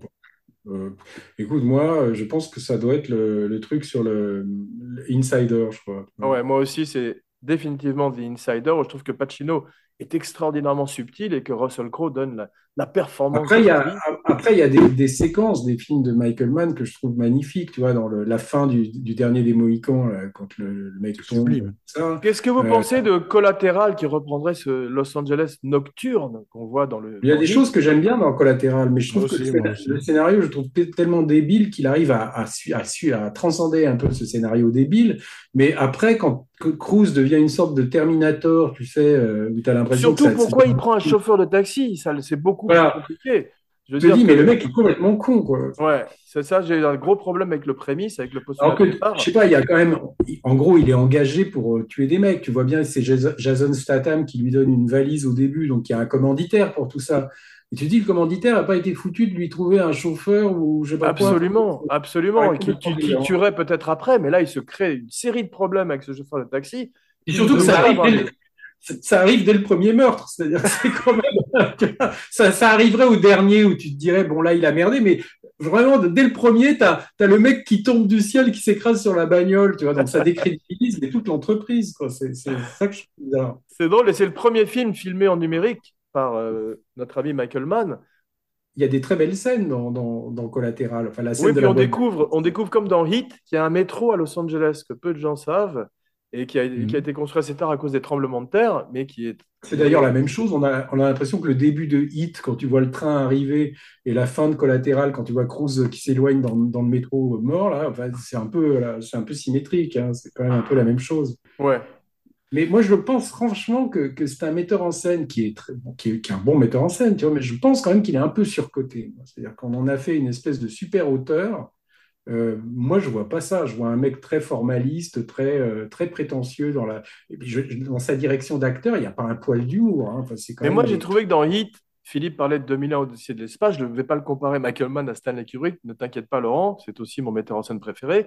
Mais il y a une, un perfectionnisme et une recherche en amont sur euh, Hit qui est extraordinaire, que ce soit du côté des gangsters ou du côté des policiers. Il a vraiment fait son homework, son travail à la maison quand même. Il y a un film dont on n'a pas parlé qui est, qui est un téléfilm et qui est, à mon avis, un des tout meilleurs de Michael Mann, c'est euh, The Jericho Mile, tu Oui, sais, qui dans la sorti prison. en salle. Ouais. Je l'ai pas Ça, c'est magnifique. Hein. Ouais. Très, très beau, ça. Ouais. C'est avec Peter Strauss qui fait une prestation hallucinante. qui était dans Le riche et le pauvre, c'est ça, avec C'est Nicolas ça, ouais, Nichols ouais. c'est ça, ouais. Ouais. Ouais, ouais. Peter Et maintenant, quelques trivia glanés ça et là. L'émission va être Mhm. très longue, comme le film, je vous avais prévenu. Alors, tous les, les coups de feu, les gunshots, sont capturés en direct sur le plateau. Ça me rappelle un petit peu le travail de Friedkin, qui n'était pas content avec les, les banques de données de son des, des, gun- des gunshots, qui Mhm. sont tous les mêmes dans les films, et qui avait recréé lui-même pour les euh, French Connection des vrais coups de feu. Et là, on retrouve aussi chez Michael Mann. Et c'est vrai que quand ça commence à canarder, c'est quand même incroyablement euh, prenant. Et euh, ça a les sons, des sons qu'on n'a pas entendus également précédemment dans le cinéma. Mais je pensais, tu vois, qu'ils avaient doublé les sons, parce qu'à chaque fois, on dirait qu'ils tirent à un coup de canon, tu vois, à chaque fois qu'ils tirent. C'est la détonation normale, et par-dessus, c'est une espèce de boum, comme ça, à chaque fois, tu vois. Ouais, c'est vrai. Et euh, on peut parler un petit peu de la scène du diner, si vous voulez, un peu plus en, a- en avant. Il y a deux caméras qui, shootent, qui les shootent tous les deux. Il y a une espèce de légende urbaine qui dit qu'ils n'étaient pas qui- ensemble, mais en fait, on voit très bien qu'ils sont ensemble dans le même plan. Oui, Et oui, contrairement ça les à- amorce. hein. Ouais, contrairement à Laurent Waingro, je, je trouve cette scène assez exceptionnelle et euh, je Ah, les je trouve l'adore, tous les deux merveilleux. Ils n'ont pas répété avant pour garder une, une- une certaine fraîcheur et je trouve quand même euh, leur échange, euh, c'est beau comme de voir euh, McEnroe contre Björn Borg. Voilà, moi je crois que vous en faites trop. Là. Franchement, je, je trouve De Niro, moi, complètement avec la même expression, tu vois, pendant toute la conversation, genre, comme ça, on dirait, dirait qu'il dort. Et puis t'as l'autre, je trouve, qui, qui joue euh, comme ça en cherchant des regards fuyants. Enfin, je- moi, je vois des trucs, quoi. Autant je les adore, mais dans, dans, dans plein de films, autant Dans là, je trouve, Righteous Kill, je trouve ça très décevant, leur face à face, moi, en fait. Eh ben non, pas moi, tu vois. Pourtant, je- je- oui, je- en plus, je comprends ce que tu dis. Je pas, je dis pas il a tort, mais en même temps, je il y, avait une telle électricité dans cette scène. Ouais, Tu regardes n'importe quelle scène du Parrain 2 où il y a De Niro, c'est dix fois plus électrique que, que là, quoi. ah, c'est différent. je- Il est jeune et euh, c'est le De Niro de Taxi Driver ou de 1900, c'est autre Il, chose. il est encore jeune là dans Hit. Il a quoi? Il a 45 ans, je sais pas. Il a, il a même pas 50 ans, je crois là. hein. Mais moi, je, Il l'adore. 30 ans et ici, j'a- il doit, il doit avoir 50 ans. ouais. Ouais, Ou après, ça. Il est de quand? Il est de 47, non, je crois, ou 45. C'est ça. Euh, je sais qu'il a 80 ans cette année. Voilà. Ouais. Et Pacino est un peu plus vieux que lui, je crois. Il a deux ans de différence. Pacino, il est de 40, je crois. C'est ça. Comme, Mais euh, on, pourrait effectivement, Laurent, se demander pourquoi un gangster prendrait le temps d'aller boire un café alors qu'il est en pleine cavale. Quand il Mhm. est rattrapé sur l'autoroute, c'est une très belle scène avec une formidable musique d'ailleurs électrique euh, derrière, et avec Pacino qui conduit entre les voitures. Mais ça s'est passé véritablement dans la vie, ça aussi. Chuck Adamson Non, mais est que allé ça boire un café avec. Macaulay. Oui, mais enfin, moi, que ça se soit basé dans la vie, si tu veux, je m'en fous un peu. C'est-à-dire que c'est la, la réalité que le, le film crée après. Moi, j'y crois pas. Et, et le truc à la fin, moi, ça m'évoque un peu Bullitt, tu sais, quand il se court après là, sur le, le, le tarmac, là, enfin, sur le. Et je trouve ça mieux dans Bullitt, tu vois, parce que là, je trouve ça très esthétisant, tu vois, J'y avais pas machins. pensé, effectivement. Ouais.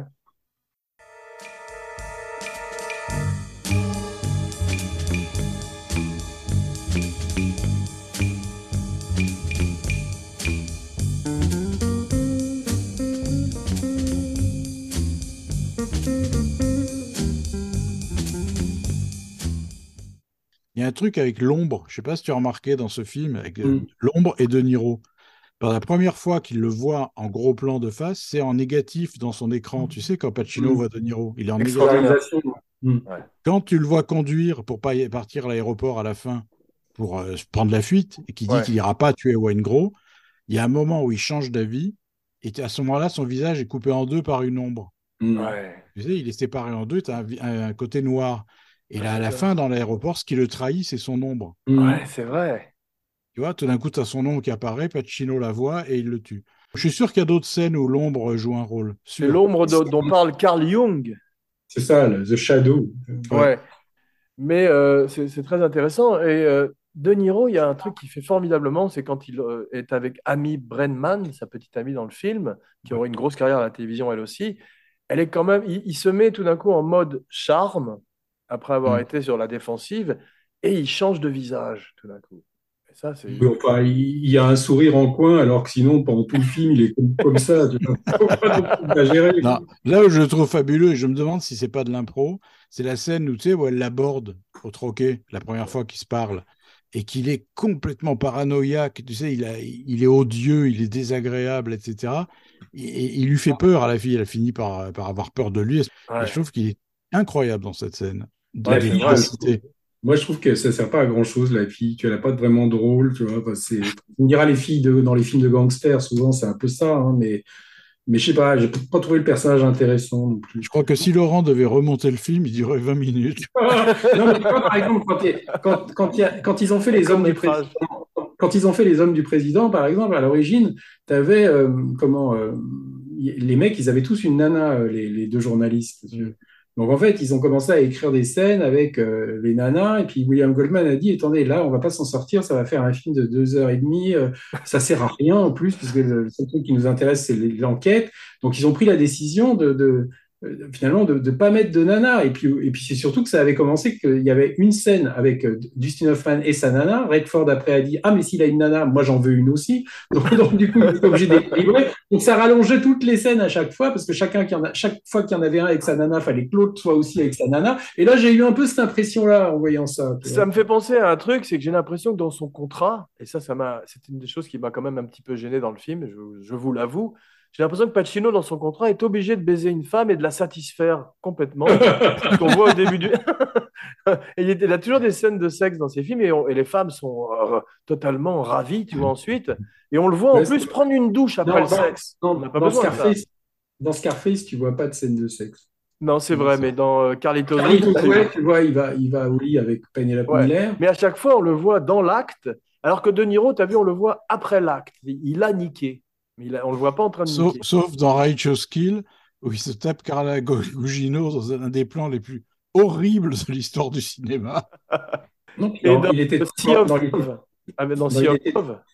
Il Ouais. était tout fort en Amérique, tu le vois pas. euh, Il viole carrément même. Oui, Il viole euh, tous Weld. ouais. Oui, on le fera peut-être un jour, euh, mais c'est c'est un film qu'il faut que je revoie aussi parce que je ne l'ai pas complètement euh, Ouais. apprécié à la première vision, euh, en partie pour ces scènes de viol où je les trouve tout d'un coup incroyablement antipathiques, tous.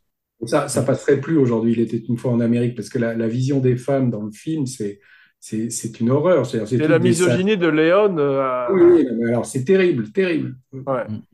Il y a un truc qui est bien fait, euh, je trouve, dans les grands films, pardon mes amis, c'est que les noms de famille sont tous formidables, les noms des personnages, que ce soit Wayne Gros, Shirley, Cherito, Van Zandt, ils ont Ouais. tous des formidables noms. Trejo, Trejo, qui pour la première parce fois, qu'il faut Laurent, pas oublier que Danny Trejo s'appelle Trejo dans le film. Ouais, Il y a un truc que j'ai pas compris, moi, c'est que quand ils font le braquage du camion au début, là, Ouais. c'est-à-dire qu'en fait, le Wayne Gros, ils l'ont jamais vu. Non, Les mecs vont faire un casse avec un gars qui, qui a l'air d'un taré complet, mais qu'ils n'ont jamais vu.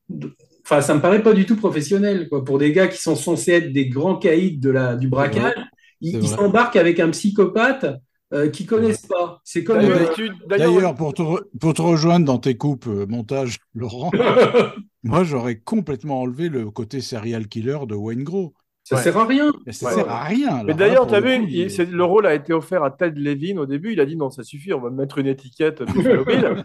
Et Wayne Gros a la même tête que Buffalo Bill, un peu, par moment. C'est vrai, c'est vrai. Charles Manson, tu vois. Oui, c'est vrai. Mais ça sert pas- à rien qu'il tue la, la petite prostituée là, qui la tue, ça ne sert à rien.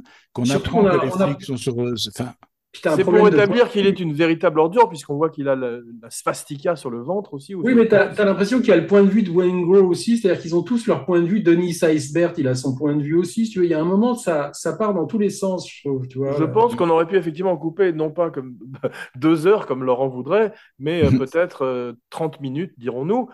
Euh, vous avez reconnu le mec du, du- de l'endroit où travaille Dennis. C'est le mec qui le fait chanter. bien là, sûr, Bud. Cort, Mais oui, Bud Cort, Harold Desmodes. Ah ouais? Harold non. Mais il y a un truc, c'est que tu as vu, dans le- la recherche de réalisme, Michael Mann envoie tous ses acteurs, les, les gangsters en particulier, il les envoie étudier le tir dans des, dans des stands de tir. Et Val Kilmer, il est étudié par les Marines aujourd'hui dans- à sa façon de recharger et sa façon de contre-attaquer sur un groupe qui vous attaque. Ah oui. Ouais, c'est très bien fait ça. Et dans une interview de Michael Mann, une conférence qu'il donne à la Cinémathèque que je vous recommande sur YouTube, merci Jeff Beaulieu, précise qu'Al Pacino est très physique parce qu'il a été euh, baseballeur dans sa jeunesse. Il, était Il dans court les- très très bien. Tu as Eh vu ouais, dans les il scènes de court très vite il- tout le il temps, court ouais. très bien. Ouais, il est court sur pattes, tu vois. Ouais.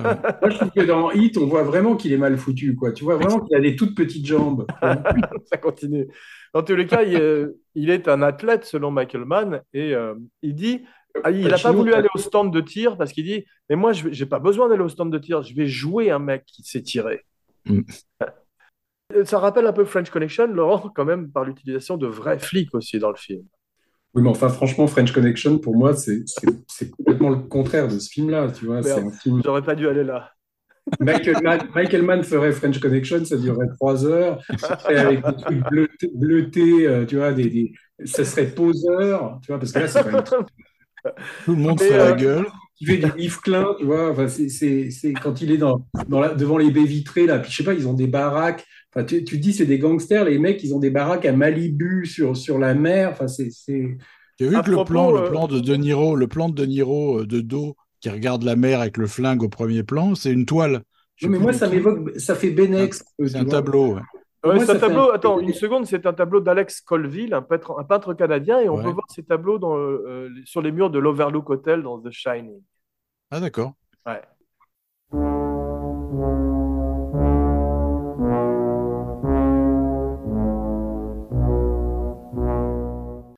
Al a 54 ans et Bob 52, me disent euh, mes informateurs. et je préfère le diable joué par Bob que par Al. Ah bah oui, parce qu'il en Ah fait, oui. il en Ah fait oui. 30 tonnes dans, dans- encore dans, dans le, le Devil's Advocate. Ben oui, il est en Mhm. mode Ouah C'est là qu'il dit Mhm. God is an absentee landlord. Eddie Mhm. Barzoom. Mais de toute façon, moi, je trouve que l'un comme l'autre ont pu être géniaux dans certains films euh, et, et- et très mauvais dans certains autres. C'est. Gene Hackman, par exemple, est plus régulier, tu vois. C'est-à-dire que je trouve qu'il a une moyenne. Euh, j'ai jamais vu Gene Hackman nul. Pacino et De Niro, des fois, ils ont Sauf, été nuls. sauf dans vraiment. son dernier film, sauf dans son dernier film qu'il a poussé vers la retraite, qui est Mooseport, que je ne recommande à Je personne. l'ai pas vu celui-là, mais globalement, si tu veux, Hackman, c'est difficile de trouver une mauvaise performance dans un vrai. film. Alors peut-être qu'il allait moins dans les extrêmes, tu vois, il, il restait peut-être plus. euh, mais, mais, mais, mais De Niro et Pacino, surtout vers la fin, enfin surtout vers la deux- deuxième partie de carrière, il y a quand même des trucs par moment où, où surtout De Niro, quand tu vois après qu'il faisait des films pour, euh, je sais pas, rembourser ses dettes, il y a des trucs pénibles quand même. Et tu sais, moi, j'ai une théorie là-dessus sur ces acteurs qui, qui perdent leur génie. Enfin, c'est-à-dire que tu ne vois même plus les traces de leur génie. Ouais. C'est, je pense qu'ils tournent trop. Donc, c'est-à-dire ils ont Ouais. plus, ils peuvent plus se ressourcer dans la vraie vie. Mais Depardieu, c'est pareil, tu vois. Ils se Ouais. ressourcent sur leur vie de plateau. C'est vrai. Donc, tout est faux, tout est factice, tu vois. Et euh, bah, ils font du De Niro et du Pacino au maître. Ah oui. Tu vois, c'est voilà. De Niro a énormément les- de frais, en fait. Si tu veux, on voit entre ses divorces et euh, Ouais. Tribeca et tout ça, c'est un type qui a besoin de tourner sans cesse. Et malheureusement, ça donne Dirty Grandpa ou la, la guerre avec grand-père aussi. Je crois qu'il a, il accepte à peu près tout ce qu'on doit lui filer si le chèque est à peu près euh, dans ce qu'il cherche. À la Bruce Willis, exactement. Mm. Ben, J'ai vu justement euh, la guerre avec Gr- Grandpa, là, je sais plus comment ça s'appelle en français. C'est effarant. Enfin, c'est effarant. Et le film ça fait mal de voir ça, tu vois. Ouais, le film qu'il a fait aussi avec Zac Efron, tu sais, où, il se- où, Pachi- où De Niro se branle à un moment pour revenir à la Oui, oui, branlette. oh là là, j'ai vu aussi ça. Enfin, j'ai Ah, pas c'est vu terrifiant. jusqu'au bout, mais j'ai j'ai vu. Terrifiant. Euh, Il y pour en les a secondes- plein des, fi- des, des films de De Niro qu'on a oubliés. Moi, j'ai regardé sa filmo. Il y a un film où tu as l'impression que c'est un remake de The Hunted de Friedkin. Tu vois, il y a Travolta Ouais. et De Niro. Quoi. C'est où il, il joue un Serbe. Travolta joue un Avec l'accent. Serbe. Mais, Avec l'accent. mais il est nul. Mais les deux, les deux sont dramatiques. les deux, quoi. Ça sent le ça tu me donnes s'appelait. envie de le revoir. là. T'as un film de boxe entre Stallone et De Niro aussi. Ouais. Quoi. Ah oui, Il- fantastique il aussi. Dramatique aussi. quoi. Sinon, pour les seconds rôles, les deuxièmes choix pour Vincent Anna, le rôle que joue Al Pacino, t'avais, euh, comme j'ai dit, il y avait Mel Gibson face à Nick Nolte. Et ils ont pensé Ouais. également à Don Johnson, donc, qui était une grosse vedette à l'époque grâce à, grâce à Miami Vice. Et pour Neil McCauley, le, joué- le rôle joué par Bobby, Jeff Bridges ou Harrison Ford? Wow. Ouais, Je préfère quand même Bobby là-dedans. Ouais, moi aussi. Harrison Et Ford, ça Et pour terminer dans le casting, pour le rôle merveilleux du merveilleux Tom Sizemore, le regretté Tom Sizemore, ils avaient pensé à Jean-Claude Van Damme. Blague. Shout out à Dante Spinotti. Laurent, tu dis que ça ressemble à du Benex, mais c'est quand même une magnifique lumière. Et euh, même s'il est un Ça petit ressemble à peu du Benex, c'est quand c'est tout bleu, tu vois, quand ils sont. Enfin, moi, moi, je vois des trucs très poseurs et très esthétisants. Et pour moi, euh, le problème de Michael Mann, souvent, c'est un peu ça. C'est-à-dire que c'est. euh, Tu vois, le, le truc avec James Caan, là, il y avait un côté Wong Kar-wai un peu, tu vois, où tu, tu as l'impression que c'est. Attention, un quelqu'un peu- touche à son micro là. Quand, je- quand tu je dis du Benex, c'est un peu, euh, c'est un peu méchant, mais, mais c'est quand même, euh, il y a un côté publicitaire un peu, moi, qui me gêne, tu vois. C'est pas l'esthétique que j'aime dans les polars. En parlant de Spinotti, qui est un très très grand chef-op, dont, euh, dont celui du dernier des Mohicans, Ouais. il y a deux scènes très bizarres dans le film où, tu sais, quand il parle avec Amy Brennan sur un balcon, Ouais. on Ah oui, c'est une l'impression- impression, c'est moche. T'as l'impression que c'est un, écran- un- bleu ou je sais pas quoi. Ouais, c'est ouais, affreux ça. Mais la scène, où De Niro, pas- la scène où De Niro, inspiré du, du tableau dont tu parlais, Philippe, est tournée avec un fond bleu, effectivement. Et ils ont rajouté Ah, l'océan par la suite. Ouais. Mais on parle de la lumière qui est très léchée. C'est dommage qu'il n'y ait pas un porno avec une lumière euh, léchée. Oui. Pardon. Ce sera Ah, je ça y est, je viens de comprendre. Ça y est, je Ce viens de sera coupé au montage, n'ayez pas peur. Plusieurs week-ends pour faire le grand shoot-out, tu vois, la, la grande scène du casque, que je trouve quand même exceptionnelle. Ils n'ont pas le droit de tourner pendant la semaine, donc ils se font ça pendant une- un grand nombre de week-ends, et donc ils sont obligés d'interrompre à chaque fois et d'y retourner. Et le film durerait 107 jours, 107 jours de tournage, ce qui est Ah ouais, beaucoup. quand même. euh, et euh, juste une petite phrase que je voudrais vous dire Never get close to a podcast that you're not willing to walk away from in 30 seconds. When you feel the heat around the corner. Parce que hit, ça veut dire la police, en fait. Ça veut dire. euh, C'est quand- ça. Ça, ouais. Ça, c'est la ver- menace de la police, en fait. C'est la menace de la police. Exactement. Dans, dans une version précédente du film, ils mourraient tous les deux. Et ça aurait été un peu ridicule, effectivement. de- Ils ont bien fait de faire cette fin-là. Vous avez lu euh, le livre Hit 2 Ah non, quand même pas. Non. Non. Je crois qu'il n'est même pas sorti. hein. Il n'est pas sorti, je crois. D'accord, mais c'est à la fois une prequel et une sequel. Et Mann voudrait le faire au cinéma avec, euh, en faisant revenir des acteurs du film original. Je sais pas Et en les remettant, en, en les retrafiquant comme dans The Irishman. J'espère. Ça s'appellera Hit 2 Photoshop. Chaleur 2. Mais Chaleur. Il y a des gens qui ont lu le livre et qui disent qu'il est plutôt bien. Il y a une formidable typo, je trouve, dans le générique. C'est toujours, j'aime beaucoup les, les typos de, de Mm. générique. Et tu as deux noms. Euh, Tu as, tu as- les, les cartons pour les producteurs et ensuite tu as deux noms. Al et Bobby, puis le titre et ensuite Val Kilmer et Tom Sizemore en quatrième position. Ah ouais. Ouais. Pour De Niro et Pacino, ça doit être encore des machins d'agents, tu vois. Alors, comment ça va être, comment ça va apparaître, qui va être en premier, comment Ouais. Belmondo et Delon, tu vois, dans Borsalino, tu vois. C'est toujours des trucs où les mecs s'arrachent les cheveux parce qu'il y en a toujours un qui veut Et avoir l'air tu sais qu'il y en a, tu sais qu'un jour, il y a eu un couple d'acteurs comme ça qui n'a jamais pu tourner ensemble à cause de ça. Oui, McQueen, McQueen et. Non, non, ils sont arrivés, McQueen et, et Newman. Mais euh, là, c'était euh, Bogart et Spencer Tracy, Ah. Wow. qui étaient copains dans la vie et qui voulaient absolument travailler ensemble. Et leurs agents se sont jamais mis d'accord qui sera le premier. McQueen et, McQueen et Newman, c'était normalement pour Butch Cassidy, si tu veux. Wow. Et, euh, et, et- et c'était censé être McQueen qui jouait Butch Cassidy et Newman qui jouait Sundance Kid, parce qu'il y avait Wow. d'abord eu un premier casting. Et ils se sont tellement en- embrouillés avec en croisant les noms, enfin tout ça, ils n'arrivaient pas à, à savoir qui allait être le premier. Mais Et, effectivement, euh, ça, a été une guerre terrible sur la tour infernale. Où, euh, ils ont, ils- il y en a un qui est au-dessus, l'autre qui est à droite. Enfin, on ne sait pas très bien comment ils Ça, sont. mais ils ont, ils ont au réussi à trouver ce truc qui est resservi d'ailleurs dans d'autres films. Non, mais au moment de la, le au moment de la premier en tour, dessous et- ouais. ouais, mais au moment de la tour infernale, McQueen est une bien plus grande star que Newman. Wow, Euh, c'est vrai, son ouais. fils. Alors qu'au moment de Butch Cassidy, euh, Newman était encore une énorme star et, et McQueen avait, avait dû faire l'affaire Thomas. Enfin, il, a, il était pas autant euh, supérieur. Euh, et, et du coup, c'est là qu'il y avait vraiment une... Normalement, Newman aurait dû apparaître en premier et, et l'autre voulait pas, voulait rien entendre. Ils n'ont pas pu faire le, le film ensemble à cause de ça. C'est étonnant. Mais euh, De Niro est encore beau, comme je disais. Il n'a pas cette tête de masque de tragédie grecque qu'il aurait par la suite. C'est a little bit, just a little bit. Il est toujours avec ce- ce- le, le- Ah, moi, le sourire inversé. Je trouve qu'il a un masque, mais il n'a pas effectivement ce côté, euh, tu vois, euh, que, que tu, Voilà. Tu vois après dans. Où, il est, où il est une mauvaise caricature de lui-même. tu vois. Je mettrai une photo de toi sur Facebook parce que tu fais remarquablement Non, non, bien De. Niro. Non, il y, en a un qui le limite vachement bien, c'est Alec Baldwin. Ah ouais. Oui, c'est vrai. vu. Non, mais Alec Baldwin qui imitait tous les gens du parrain. Il imitait aussi bien De Niro que Pacino, que Jimmy Caan. Euh, et c'était, mais à, à se taper sur les cuisses tellement c'était bon. hein. C'est vrai, mais Philippe, tu parlais de l'influence du film qui a un petit peu euh, teinté ta vision, mais on la voit aussi sur les séries télé, que ce soit Breaking Bad, The Wire, Bien tu sûr. sais, euh, Bien sûr, bien sûr. Ouais. Mais je me rendais pas compte à quel point ça pouvait atteindre l'original. ouais. Tu vois, je pensais que ça resterait intouchable. Mais en fait, non, c'est touchable parce que ça s'est tellement banalisé après que bah, ça gâche, c'est évident, ça gâche. Ouais, mais tu vois, moi, on pourrait dire la même chose de Scarface. Et, et Scarface, quand même, moi, quand je le revois, même si le côté fuck, la cocaïne, les décors, tout ça, euh, ça a été récupéré notamment dans Miami Vice, la, la série, euh, bah, moi, ça me fait pas cet effet-là quand même quand je revois Scarface. Non, moi non plus. Sur, sur euh, Scarface, ça me fait pas ça. Pourtant, là, série- là, oui, mais, mais c'est surtout, je me- enfin, je l'ai dit au début, mais c'est surtout le, tu sais, le, le- le duel de titans qui avait été, qu'on attendait tellement, quoi. Et ça, ça s'est vraiment gâché par, par la suite, quoi. Tu vois, par Rachel Skill et, et Irishman.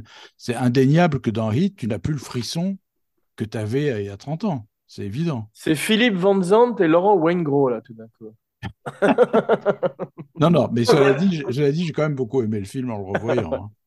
Van Zandt, tous ces personnages-là, ça m'a paru mais complètement inutile. Tu vois, j'ai trouvé qu'il y avait trop de personnages. moi, Il y a un truc qui est pas crédible, c'est quand Pacino pète la gueule d'Henry Rollins, alors qu'Henry Rollins c'est un énorme culturiste dans la vie et qu'il ne ferait qu'une bouchée de Vincent Hanna, mais ça, ça fait partie de Pa- du, de- du Pacino qui veut être dominant. Et euh, on parlait de jeux vidéo, Hit a failli devenir également un jeu vidéo. Ah oui. Ouais. Arnon Milchan est producteur du film aussi, coproducteur du film. Je me rappelle Ouais. qu'il était présenté à Hollywood quand il est arrivé, parce que c'était un marchand d'armes euh, is- israélien, je crois. Il est arrivé à Hollywood et les gens murmuraient en disant il est is very wealthy, il est très riche. C'est une grande qualité humaine. Et il paraît qu'il séduisait De Niro en le, en le mettant dans des jets, dans des avions privés remplis de putes, et que De Niro était comme un coq, en- un cocksucker en pâte.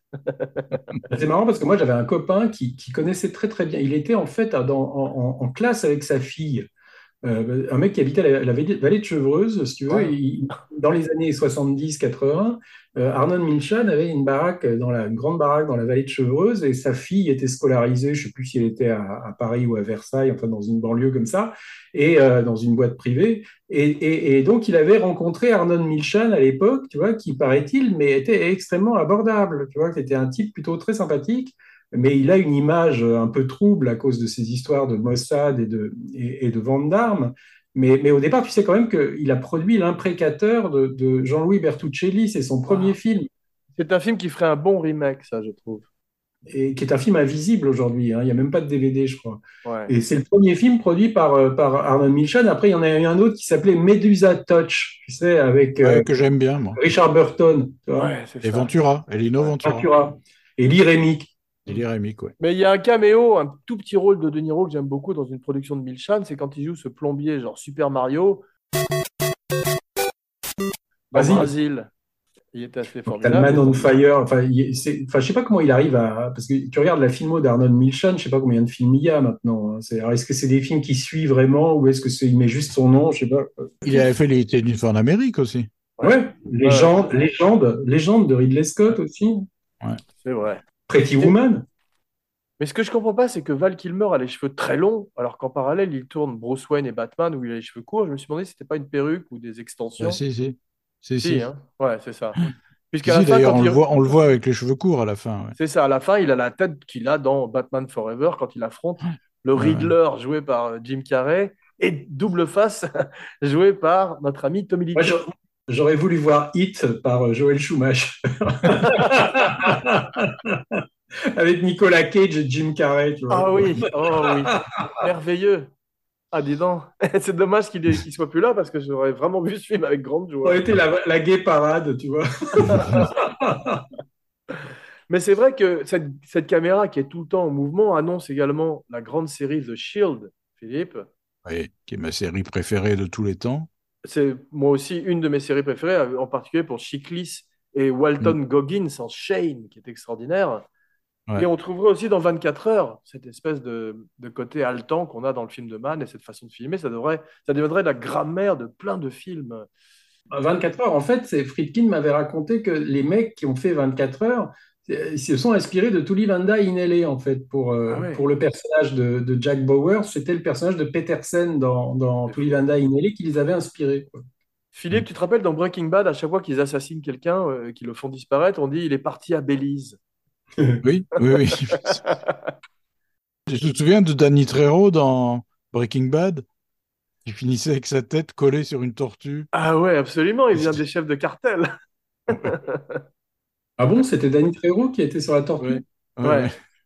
Vous avez vu Robbery Homicide Division avec Tom Sizemore, qui est une série de ma- produite par Michael Mann? Non. Non. Non. Non, moi non plus, mais ce serait peut-être intéressant à voir. Et euh, Tom Sizemore, on va encore parler un tout petit peu de lui. C'est vrai que je trouve qu'il a une véritable tête de gangster. On pense à James Cagney et tout, mais il aurait pu faire des westerns aussi. Il aurait été formidable dans des westerns. Ouais, ouais. Il y a un moment où il est très touchant dans, dans Hit, c'est quand euh, De Niro leur dit, tu sais, vous faites ce que vous voulez, c'est vous, les, vous êtes responsable de votre avenir, ou vous me suivez ou vous me suivez pas. Ouais, Et Sizemore est comme un gamin, t'as vu, il lui dit, mais non, mais toi, qu'est-ce que t'en penses? Exactement. Ouais, c'est, Il est formidable dans cette scène. C'est vraiment un gamin irresponsable qui demande à, sa- à son mentor. euh, Et on pourrait penser qu'un type qui fait autant de cocaïne serait un peu mince, mais là, il est un petit peu grassouillé dans le film, parce qu'en fait, il mange de façon anarchique tout d'un coup au milieu de la nuit. Il se lève pour finir son frigidaire à la Brando, et puis il C'est pas reprend. tellement de la- c'est c'est pas de la coke. hein. Moi, j'ai lu, j'ai lu le livre de, de Tom Sizemore, donc je peux vous, je peux vous raconter. Ah il, oui. il prend pas de coke, hein. c'est de la, c'est de la meth, meth Un crystal meth, bah, comme, comme dans Breaking Bad, ouais. et de l'héroïne. Waouh! C'est un Ouais, cocktail c'est- détonnant. C'est sérieux, là. Ouais. Le- les masques de la banque ressemblent à Jason dans Vendredi 13. Ouais. J'ai beaucoup aimé ces masques de hockey. Et tu as vu, ils ont été obligés de lester le toit du fourgon car ils n'arrivaient pas à le renverser, c'était euh, impossible. Et tu as quand même cette- ce camion qui rentre dans ce fourgon à la Terminator. Et tous les castes du film sont formidablement faits.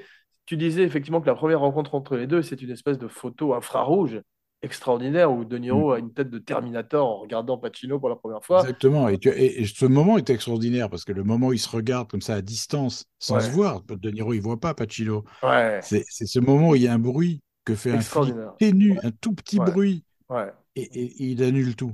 On dirait que De Niro a un sixième sens, c'est étonnant. hein.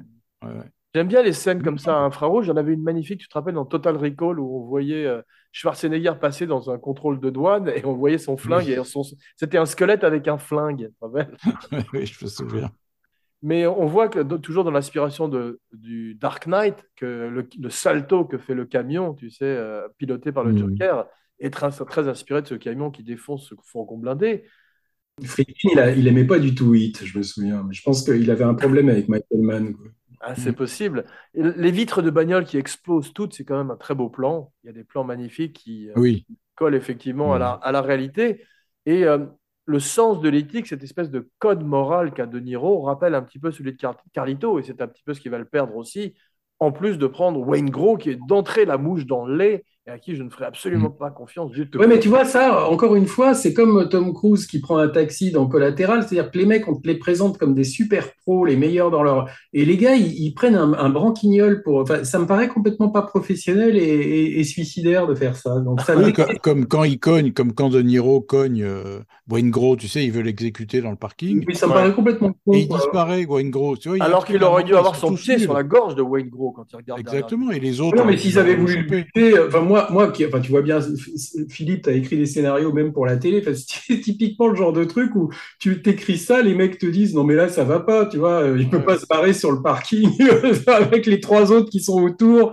Ça demande une suspension d'incrédulité colossale, ça. Oui, mais moi je peux pas les prendre au sérieux comme des grands pros, tu vois. C'est-à-dire, je- je- j'ai Il y a un truc qui est des- intéressant que dit Michael Mann, c'est que l'erreur que fait euh, en quelque sorte De Niro en allant exécuter Wayne Gros à la fin dans sa chambre d'hôtel, c'est un truc qu'il fait parce qu'il a perdu son compas tout d'un coup. Il, il a perdu, il a- été amou- il était amoureux et il trahit sa règle des 30 secondes chrono, tu vois, 30 Mhm. seconds flat. Moi, j'ai pas compris comment il retrouvait Wayne Gros dans l'hôtel à la fin, parce que en fait, euh, euh, Van Zandt lui dit pas où il est, quoi. Non. Il y a un moment, qui, un moment de De Niro que je trouve magnifique dans le film, c'est quand, tu sais, justement, il ressort de l'hôtel après avoir tué Wayne Ouais, il s'en va pour euh, repartir avec euh, Amy Brennan dans la voiture et qu'il Ouais. aperçoit Pacino. ouais. C'est la première fois dans le film, et c'est très subtil, qu'on voit la peur dans le visage de De Niro. Tu vois C'est qu'il avait c'est tout à fait vrai, c'est magnifique. Il avait l'œil mort pendant tout le film. Et là, tout d'un coup, tu vois qu'il regarde de droite à gauche, il commence à avoir peur. Quoi. Et il est perdu. Ça- et il- Ouais, Ouais. c'est magnifique. ouais. Ah ouais, je sais pas, magnifique. je trouve pas que Pacino fasse très peur, moi. Tu vois, je me dirais, je suis De Niro, j'ai pas peur de l'autre qui est comme ça, là, une espèce de clown. Tu vois J'aurais eu Ray Liotta, je sais pas, tu vois, à la place de, de Pacino ou de Niro, j'avais plus peur. Mais les deux, moi, je les trouve pas. euh, enfin, moi, je te dis, c'est vraiment pas Je crois qu'on a compris, effectivement. Mais il y a un truc que j'ai beaucoup aimé quand même, c'est que John Voight a un petit peu la tête qu'il aurait dans Anaconda. Oui. Et il- l'impression c'est qu'il dommage fasse pas le même cent- accent. T'as l'impression qu'il a 100 ans, je sais pas, ils lui ont mis des taches de vieillesse, non? Enfin, Oui, il- oui, oui, oui, ils l'ont vieilli, ils l'ont vieilli en fait. Il est censé avoir euh, 70 ans, je pense, dans le film. Il a, il a fait ça la même année que Mission Impossible, et dans Mission Impossible, il a pas du tout cette tête. Non, non, et puis en fait, ils l'ont fait ressembler à Eddie Bunker, Ah ouais. qui lui a la peau abîmée, il a des taches, il a des rides. euh, Exa- Ils l'ont Exactement. vieilli d'au moins 10 ans. Laurent, tu disais euh, un truc qui est un point commun entre les deux personnages principaux, c'est qu'ils sont impeccablement habillés. De Niro Ouais. est habillé en gris pour se fondre dans la foule, ce qui rappellerait un petit peu le look de Tom Cruise, qui avait des cheveux blancs, ce que je n'aime pas beaucoup, euh, comme Mickey Rourke dans L'Allée du Dragon. Mais il n'y a pas que. Il y a même Val Kilmer et, et, et l'autre, Sizemore, tu as l'impression qu'ils ont des costards Prince de Galles quand ils font le braquage, tu vois. Mais Mm. c'est probablement basé sur la réalité, parce que ces gens-là avaient probablement ce look-là dans la vie, à mon avis. Alors là, Cache ton enthousiasme. J'adore ce quand Pacino dit At the drop of a hat, these guys will rock and roll. T'as vu, il est. Ouah il, il y a des Non, mais réaliste, c'est pas. Tu regardes les, les Melville, euh, déjà, il n'y a aucun flic qui, qui, qui est comme dans un Melville, il n'y a aucun gangster qui est comme dans un Melville, c'est une mythologie. Mais, mais là, ce hit, par moment, c'est c'est réaliste et par moment, c'est complètement, euh, complètement pas réaliste. C'est-à-dire, il y a, il y a un mélange des deux, moi, c'est ça qui me gêne un peu. Mm. C'est très poseur et par moments, ça se veut réaliste, comme dans la séquence de la fusillade, tu vois, où là, tu as l'impression d'être dans le soldat Ryan.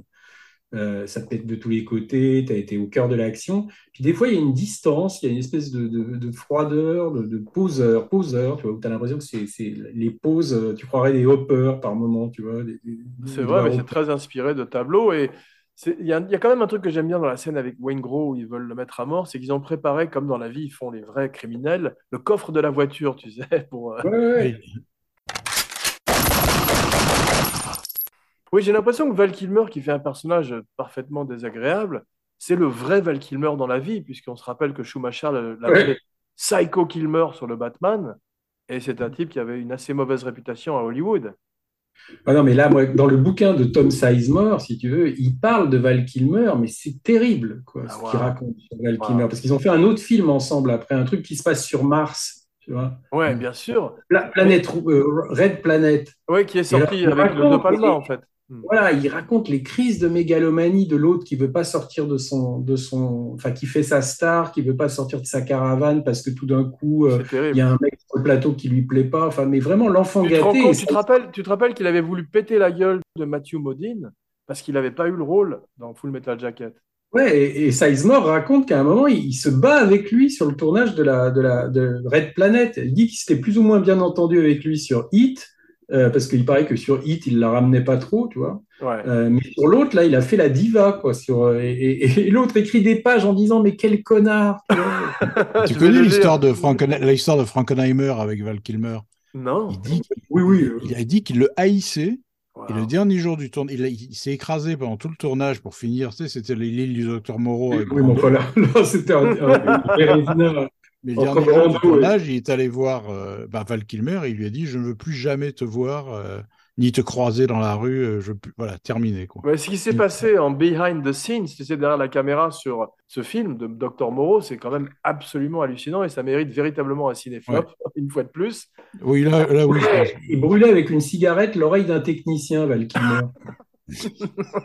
Connard. Sizemore, il en parle dans, il, il en parle dans son bouquin. quoi. Mais j'ai l'impression que Mann s'est nourri de, de la personnalité de Kilmer pour que ce soit le miroir de son personnage dans le film, un petit peu comme faisait Kubrick. Quand il utilisait Tom Cruise dans Eyes Wide Shut, c'est qu'il il, il- il parlait de la scientologie, il parlait de l'homosexualité quand Tom Cruise se fait agresser par les frat boys dans la rue. Donc ce sont des gens qui se servent de la personnalité pour le film et ça a un côté méta tout d'un coup. Cela dit, il est bizarre le rôle de Val Kilmer, tu vois. Ça correspond assez à l'affiche là, qui, est, qui est derrière toi. Ouais, C'est que, en, en fait, c'est- pas une des vedettes, c'est un rôle périphérique ouais. qui pourrait quasiment être supprimé du film, à peu de choses près. Mais il est, il est présenté comme une des trois stars du film. Mais c'est pas vrai. Il y a Ouais. les deux stars et il y a lui qui est un des Parce seconds. que lui, euh, il y a- ils avaient sorti Batman et je pense qu'ils ont, ils ont eu besoin de le mettre là parce que Batman était un énorme succès et que je sans pense qu'à l'époque. Val Kilmer était plus coté que Pacino ou De Niro au box-office. C'était pour ça. Quoi. Bah oui, parce que Keanu, Keanu Reeves était pressenti, comme j'ai dit, c'était aussi une grosse star, donc il y avait beaucoup de. Il voulait vraiment. Keanu Reeves, je crois qu'il il avait joué dans le Devil's Advocate. Il avait baissé son salaire pour qu'on puisse engager Pacino. Quoi. Ouais, et puis il fait un des accents du Sud les plus étonnants et improbables de l'histoire du cinéma. aussi. Mais il est, il est nul euh, dans L'Avocat du Diable, Keanu Reeves. Eddie Vraiment, Bonzo Mais euh, il y a un truc qui m'a bien plu quand même, c'est De Niro qui étudie les métaux. Ça, c'est un truc de, de- de gangster. Et c'est un truc que tu retrouves dans euh, The Wire, où tu as Idris Elba qui joue un des dealers, qui part prendre des cours de marketing pour vendre sa drogue mieux dans la rue. Ces scènes dans les diners, il y a un truc qui est formidablement fait, c'est qu'il y a énormément de figurants et Mann ne les montre jamais. Ce sont juste des présences floues dans le background. Et ça, je trouve Mm. ça assez joli. Et euh, il n'y a pas beaucoup d'establishing shots non plus chez euh, Michael Mann, ces plans où on montre euh, en plan large l'endroit où va se passer l'action. Par exemple, je sais pas si vous avez compris, tu sais que la fameuse scène, là, où il voit De Niro sur l'écran en négatif, j'ai pas très bien compris où ils étaient, les flics. Ils sont en Dans un face. camion? Ouais, camion comme, comme dans ouais. Ouais. C'est pas super clair, parce qu'il manque justement un establishing shot, je crois. Non, mais quand tu vois. étaient sur un toit ou euh, je Non, quand, ils quand, quand t'entends le flic qui fait son bruit, justement, là, qui va inquiéter De Niro, c'est en fait, tu vois De Niro qui se tourne et tu vois les camions qui sont alignés les uns à côté des autres, tu vois. Ah, c'est vrai, ouais, t'as raison, t'as raison. Contrairement à vous, je trouve qu'il filme très très bien la ville de Los Angeles, en particulier sur la scène du balcon avec Amy Brennan, où tu as cette espèce de ville qui scintille comme des diamants, et en même temps, il lui parle d'algues l'a déjà qui scintillent au. Fidji. Ouais, ça continue.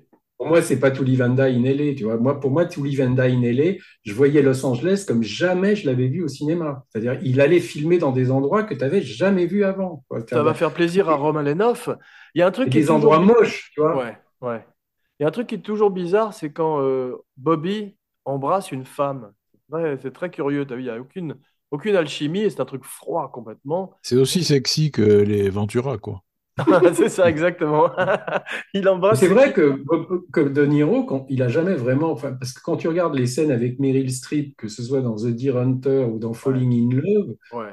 c'est quand même pas. Ça dégage pas beaucoup de. de, de- Enfin, tu me diras, Meryl Streep aussi, c'est quand même pas non plus. euh, Et- Moi, j'ai jamais fonctionné beaucoup sur Meryl Streep, que ce soit dans ça Out of continue, il descend tout le monde aujourd'hui. que ce soit dans Out of Africa ou dans les scènes romantiques ou même euh, Madison T'es en County, forme, Laurent. Eastwood. Et c'est quand même deux blocs de glace, je trouve. euh, enfin, moi, ça m'a jamais euh, convaincu. Alors que Pacino, si tu veux, dans Sea of Love, je trouve avec Alan Barkin, enfin, ça marche bien quand même, le, le côté euh, un peu torride, tu vois. Mm. Mais c'est vrai que De Niro n'a jamais vraiment été dans ce, dans ce rôle de séducteur euh, où, où on le voit se taper des nanas. Et... Philippe, le film avec Ventura, c'est là où il embrasse Angie Dickinson?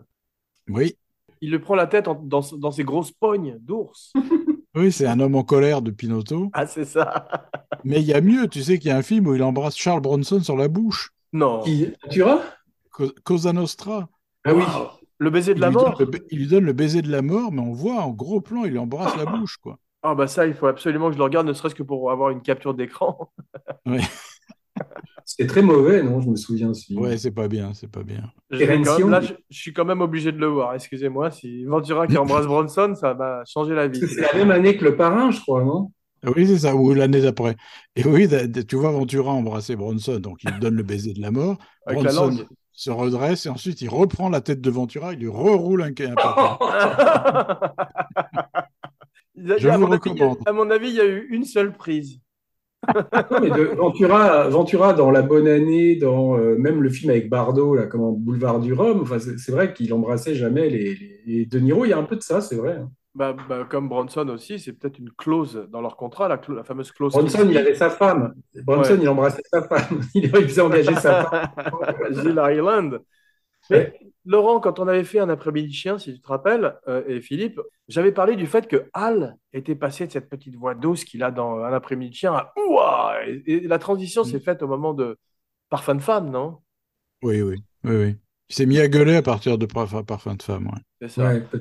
Vi- Vittorio Gassman était tellement meilleur dans l'original du film italien, je trouve, personnellement. Mm, mm. Mais on lui a quand même donné le- l'Oscar, qui était un peu un Oscar de consolation, parce qu'ils ils regrettaient de ne pas lui avoir donné pour le parrain, pour un, un Oui, puis, chien, C'est un rôle, c'est un rôle d'infirme dans, dans Ouais. le Saint of a Woman. Donc, ils aiment bien ça, les Oscars, quand tu joues un aveugle. un. Absolument, absolument. C'est un très mauvais film. Ouais. C'était un des premiers de Philippe Seymour Hoffman, non? Oui, qui jouait le teenager, euh, qui était le copain du héros. D'ailleurs, le héros, lui, il a disparu, mais complètement. Euh, C'était Robin. C'était Robin dans euh, Robin. Robin. ouais. Il paraît que le gars, au départ où il voulait, il voulait, euh, il paraît que ça, Titanic, ça s'est fait entre lui et DiCaprio, tu vois. Mais euh, De Niro a vraiment une putain de maison à Malibu. Hein. Je sais pas comment il a fait, mais c'est C'est complètement euh, inc- incroyable, ça.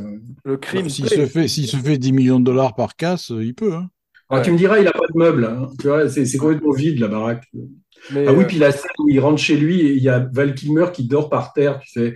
Et Ouais. t'as De Niro qui est obligé d'appeler la meuf après pour faire le go-between entre, entre Oui. T'as l'impression qu'il fait le conseiller conjugal, tu vois, genre. euh, Exactement. Cette maison vaudrait effectivement plusieurs millions de dollars et comme dit la chanson des Ghetto Boys, Damn, it feels good to be a gangster. You know why? Cause I'm a! Criminal!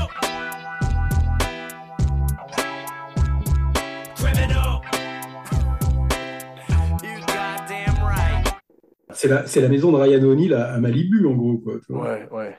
Et qui Il y a un vaut, je truc crois, qui- 3 millions de dollars. C'est ça. Il y a un truc qui date euh, le film aussi, c'est les cabines téléphoniques. Vous avez remarqué? Ouais. Ça n'existe plus du tout. oui. Et à un moment, De Niro ra- euh, raccroche, mais on a l'impression qu'il va de nouveau être violent avec un téléphone comme dans les films de Scorsese. Et j'ai bien regretté qu'il casse pas ce- cet écouteur, tu vois.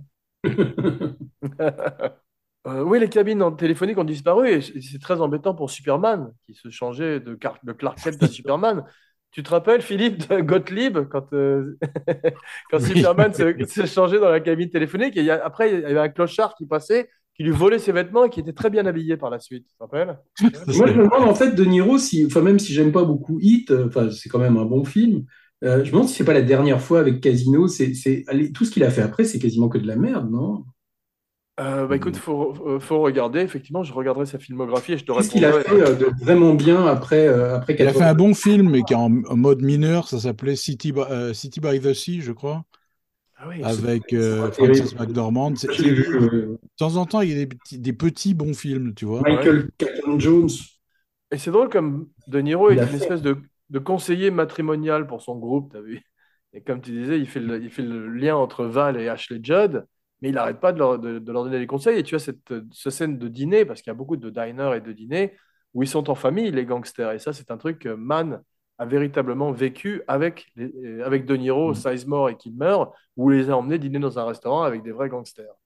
D'ailleurs, je trouve assez culotté dans le, dans le film, tu sais, qu'il enchaîne deux scènes de diner en groupe, Ouais, c'est-à-dire d'abord les gangsters et ensuite les flics ou l'inverse, je sais plus. ouais, C'est quand même les mêmes scènes, hein, grosso modo.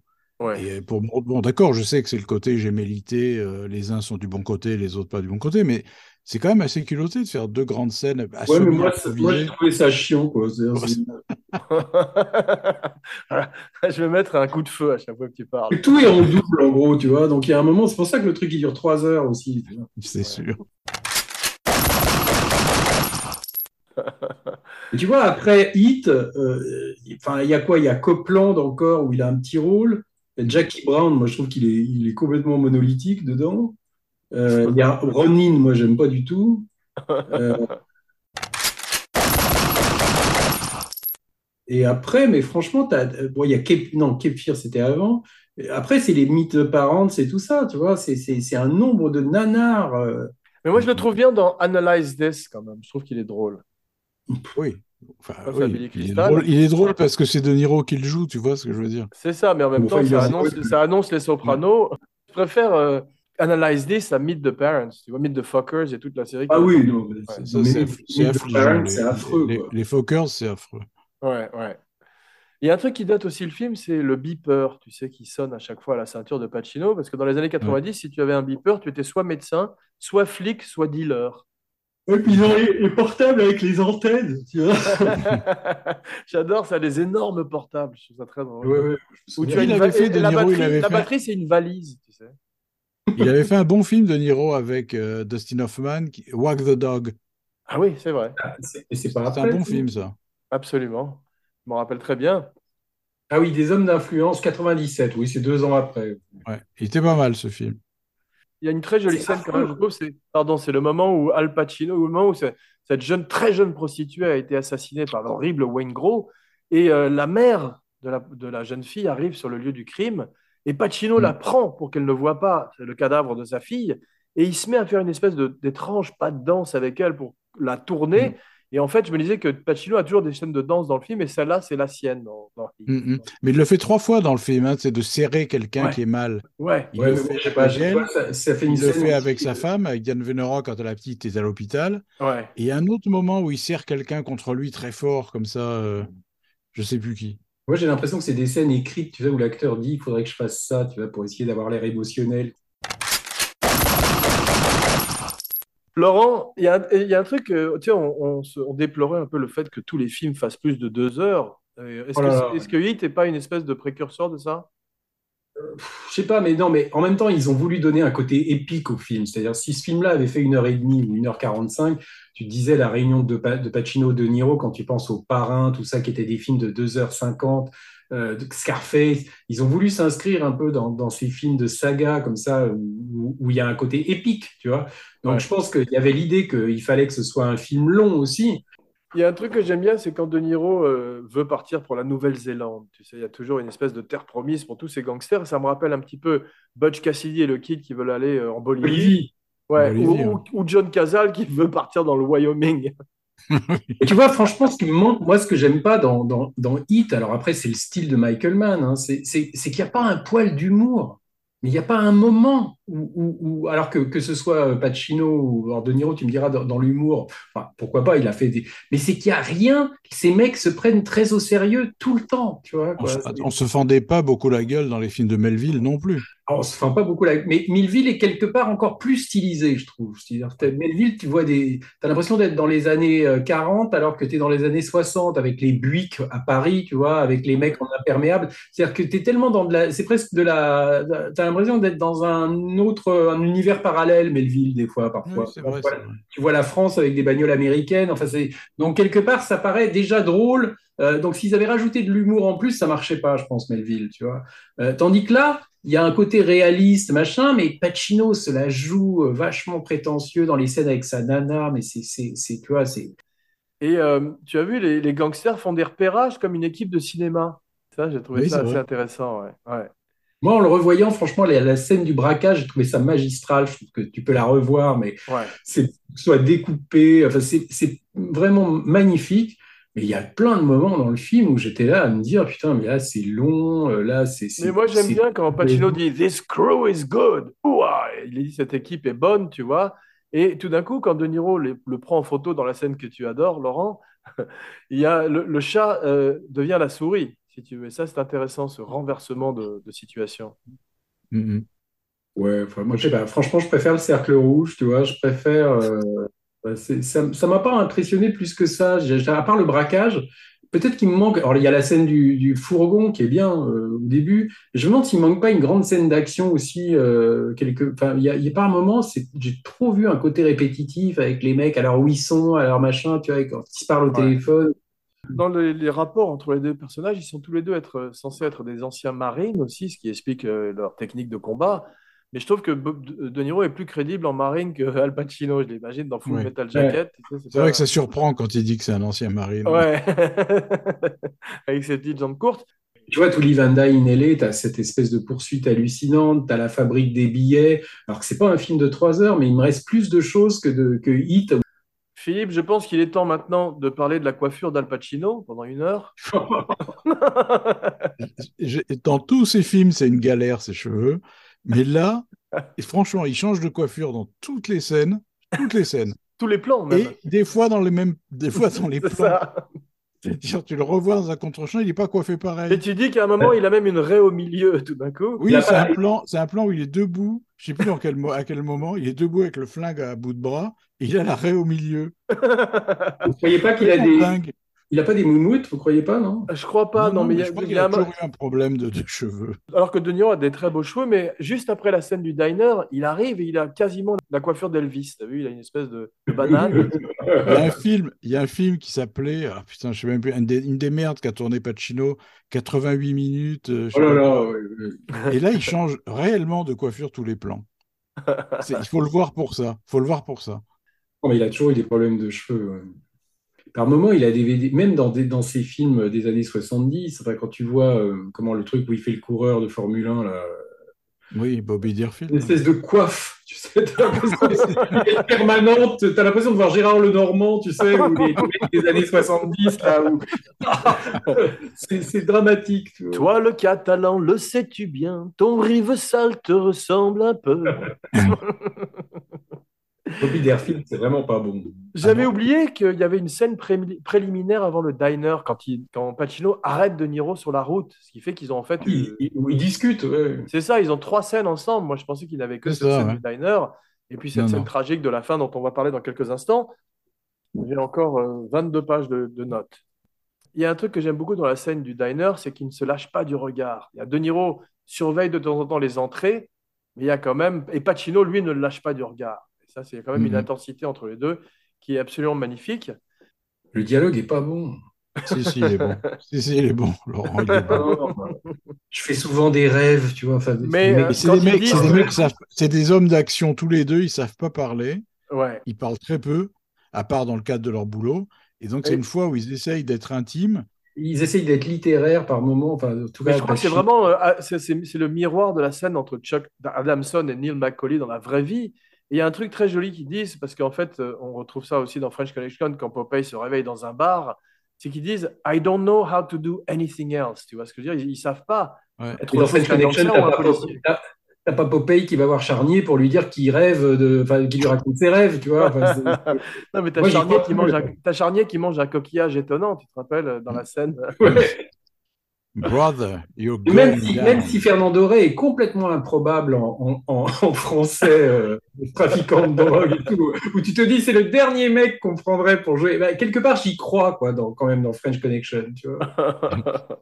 Là, c'est pas que j'y crois pas, mais je trouve que le dialogue, par moment, est un peu trop solennel, un peu trop. euh, Il y a une des scènes de diner dans- qui ressemble énormément au début de Pulp Fiction.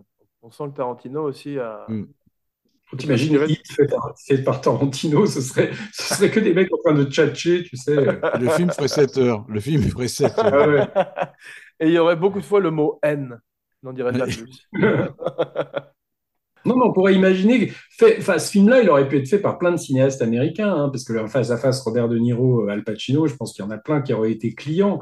Mm. Euh, ça aurait été amusant de voir, par exemple, je sais pas, euh, bah, tu vois, Scorsese, moi j'ai été très déçu aussi par, par, par son face à face de Niro. Bah, ils étaient trop vieux là, à ce moment-là. Mm. Et, Moi, j'aime bon, beaucoup voilà. Pesci dans le film. Ouais. Vous trouvez ça pas un peu louche, tous ces types dans une banque qui, ont, qui sont très bien habillés avec une oreillette? Si, c'est complètement gros. Les mecs en Armani avec une oreillette qui arrive avec des Ray-Ban. Mais Sizemore fait vraiment peur quand, quand il prend la petite fille dans ses bras.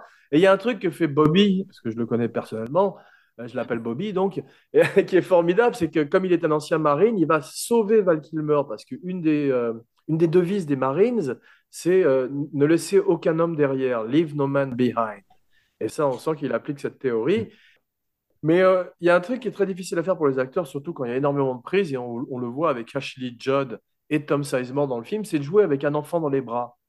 C'est-à-dire que Mm. Ashley Judd est complètement euh, épuisé parce que ça doit être la 15e prise.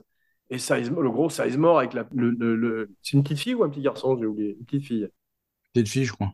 Ouais, petite- euh, avec Sizemore, c'est une petite fille. oui. c'est ça. Et, re- et c'est très difficile euh, pour un acteur à faire ça. C'est un moment e- extraordinaire, ça, quand Pacino fixe, le fixe comme avec un laser. Qui tire au bon moment et que l'autre meurt d'une balle dans la tête. C'est un moment. Pacino, j'avais l'impression avec son M16 là qu'il allait dire Say hello to my little friend. Génial. Mais euh, très haut finit très bas, il, il finit très mal, tu as vu dans le film, parce qu'il est, euh, il a été brutalisé et tué par Van Zandt, mais lui aussi a une très belle maison, vous avez vu? Oui, oui. Ouais. Oui, mais en France, si tu veux, quand tu regardes bien tous ces films, là, genre 36 qui est des Orfèvres, même Marshall qui était un vrai flic, il avait raconté que 30 36 qui est des Orfèvres, c'est complètement irréaliste sur le Ouais. plan de les bagnoles que les flics ont, les costards Ah ouais. qu'ils ont. Mais il dit, Ouais. mais j'ai pas envie de voir ça au cinéma, j'ai pas envie de voir des 4L, j'ai pas envie de voir des mecs en Si tu, survêt. veux, si tu veux voir les flics les plus improbables de l'histoire du cinéma, regarde mon film Le pharmacien de garde. Mais il y a, il y a un moment que j'aime beaucoup dans le film, c'est quand Wes Studi est avec son shotgun et qui fait péter les gonds de la porte. Tu sais, c'est le dîner de gonds. Oui. Et tout d'un coup, cette porte est défoncée. Et c'est absolument euh, fantastique. Et ça, ça doit être un truc que font les flics. Ça, c'est dans le pharmacien de garde. D'ailleurs, je voulais faire un festival où ce serait euh, que les corps de métier, tu sais, avec euh, le pharmacien de garde, l'horlo- l'horloger de Saint-Paul, L'horloger de le fantôme du chapelier. La boulangère de Monceau. Voilà. Un petit festival sur les corps de métier. On n'en parle pas assez. Euh, Le boucher. ouais. Et tu as vu quand, quand, euh, quand Ashley Judd a son enfant dans les bras, et le- l'enfant ressemble un petit peu à Chucky, la poupée maléfique. Et surtout, les flics, les flics sont tous, tout le temps en train de dire des gros mots, des phoques devant lui sans aucun problème, t'as vu? Cet enfant va être traumatisé à vie. Ashley Judd qui est allé Bah, Le, la mince, il est entre Val Kilmer et enfin qui, qui, qui jure aussi toutes les cinq minutes. C'est- Exactement. Je crois qu'Ashley Judd pendant le film, elle était avec De Niro. Ouais, Avant, c'est intér- est intér- Oui, je intéressant, crois, ouais. ouais. Non, mais la scène, la scène entre Wayne Gros et la pute Black là, qui va tuer, mais elle est, elle est, elle est grotesque, je trouve. Le mec avec les tatouages partout qui regarde comme sais, tu sens que le gars il a, il a regardé des documentaires animaliers en disant je suis le lion, tu vois. le mec joue ça comme s'il était un, un puma, tu vois. Enfin, c'est, c'est grotesque. Il y, a- il y a un truc, euh, effectivement, qui est, euh, quand ils entrent très facilement dans cet aéroport, c'est véritablement un film qui est prêt 11 septembre, parce qu'après, tout Mm. changerait et que tu n'aurais pas un accès aussi facile aux aéroports, et en particulier au tarmac. Mais on dirait un, un juron canadien, tarmac. Mais euh, il y a un truc qui est très beau, c'est que toute la fin, toute la fin est silencieuse, comme un film muet, tu as vu? Cet affrontement, avant qu'il ne voit l'ombre, comme tu disais, Philippe, très importante, très prédominante dans le film. Et euh, j'aime beaucoup quand même la poignée de main entre les deux à la fin. Elle est un petit peu moins virile que celle entre Schwarzenegger et Carl Weathers. Un Predator. Et si on regarde en gros la carrière de, Al Pacino, si tu veux, c'est, je parle pas de toutes les merdes là qu'il a fait depuis quelques temps là, mais ses grands rôles, je trouve qu'il y avait moins finalement de variété qu'avec De Niro à une à la même époque, tu vois. Euh, je trouve que Pacino à un moment, en gros, c'est soit le flic, soit le gangster. Oui, c'est vrai, c'est ce que tu faisais remarquer dans Scarface ou dans, euh, je me rappelle plus, Carlitos Way. Ouais, mais là, j'y repensais encore là. Et De Niro, c'est vrai que bon, là, il joue un gangster, mais il a quand même fait un aristocrate italien, il a quand même fait un boxeur, il a quand même fait euh, Deer Hunter. Il, il avait une palette euh, de rôles plus large que Pacino. C'est vrai, J'ai l'impression que. Pacino était toujours un peu dans les mêmes emplois. Quoi. Et quand Il il, est, un peu, autre il est chose- un peu plus limité que De Niro dans, dans- par son physique aussi. Et, et tu vois, quand il, fait le coureur, mec, tu vois. quand il fait le coureur de Formule 1, c'est c'est pas concluant. Tu vois, le film est pas bon, euh, le film, le personnage est pas très intéressant. Euh, donc, ses grands rôles à Pacino, c'est surtout des flics ou des gangsters, et plus des gangsters que des flics d'ailleurs, parce que les flics, il a fait quoi? Il a fait Sea of Love, Serpico et Hit, non? Et, Euh, et- tu oublies quand même Cruising. et Cruising, oui. Et, Righteous- et Righteous Kill. Ah, bien sûr. Oui, mais dans ses grands rôles, disons, les, les, les, les films qui ont fait Pacino, euh, c'est plutôt plus des gangsters que, tu vois, c'est Dog Day Afternoon, c'est Les Parrains. Oui, c'est vrai. C'est vrai. Scarecrow, il est magnifique dans Scarecrow, mais Scarecrow, qui connaît euh, l'épouvantail à part nous tu vois Oui, c'est un film qui a disparu alors que c'est un film magnifique.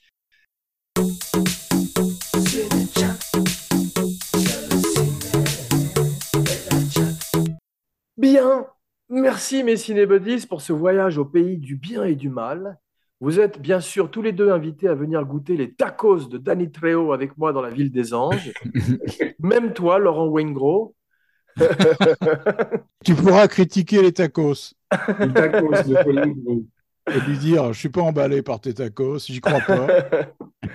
On se retrouve dans quelques jours pour une grosse surprise. En attendant, n'oubliez pas de liker, de partager, de commenter, de follower et de vous abonner partout où l'on écoute des podcasts. Plus 5 étoiles et une bonne critique pour aider le show à être plus visible et à continuer. Et surtout, n'oubliez pas de souscrire à la chaîne YouTube d'Abracadapod avec les fantastiques vidéos de Romain Lenoff qui, lui, fait très bien les fajitas. Voici venu le temps de dire vos noms et vos catchphrases, la fameuse phrase signature. Alors, Laurent Vachon, bonjour chez vous. Philippe Sedbon. Bang, bang Parfait. Jean Weber pour Abracadapod et Cinechat, signing off. Et maintenant, n'oubliez jamais, She's got a great ass! And you got your way, and you got your head all the way up in it. Ouah!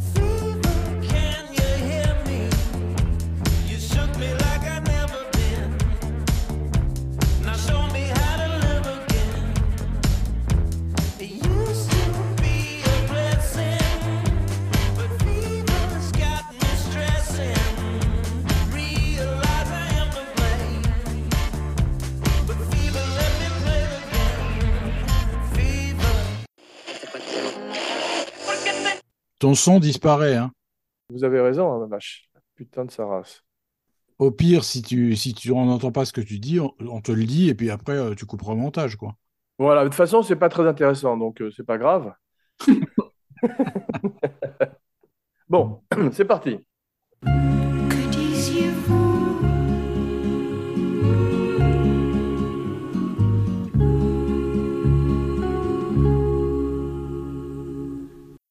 Et bienvenue dans Cinéchat. Pod. Pod. Et il jette le jouet sexuel sur la table comme ça, en lui disant Alors, tu te branles, hein, salaud Le jerk off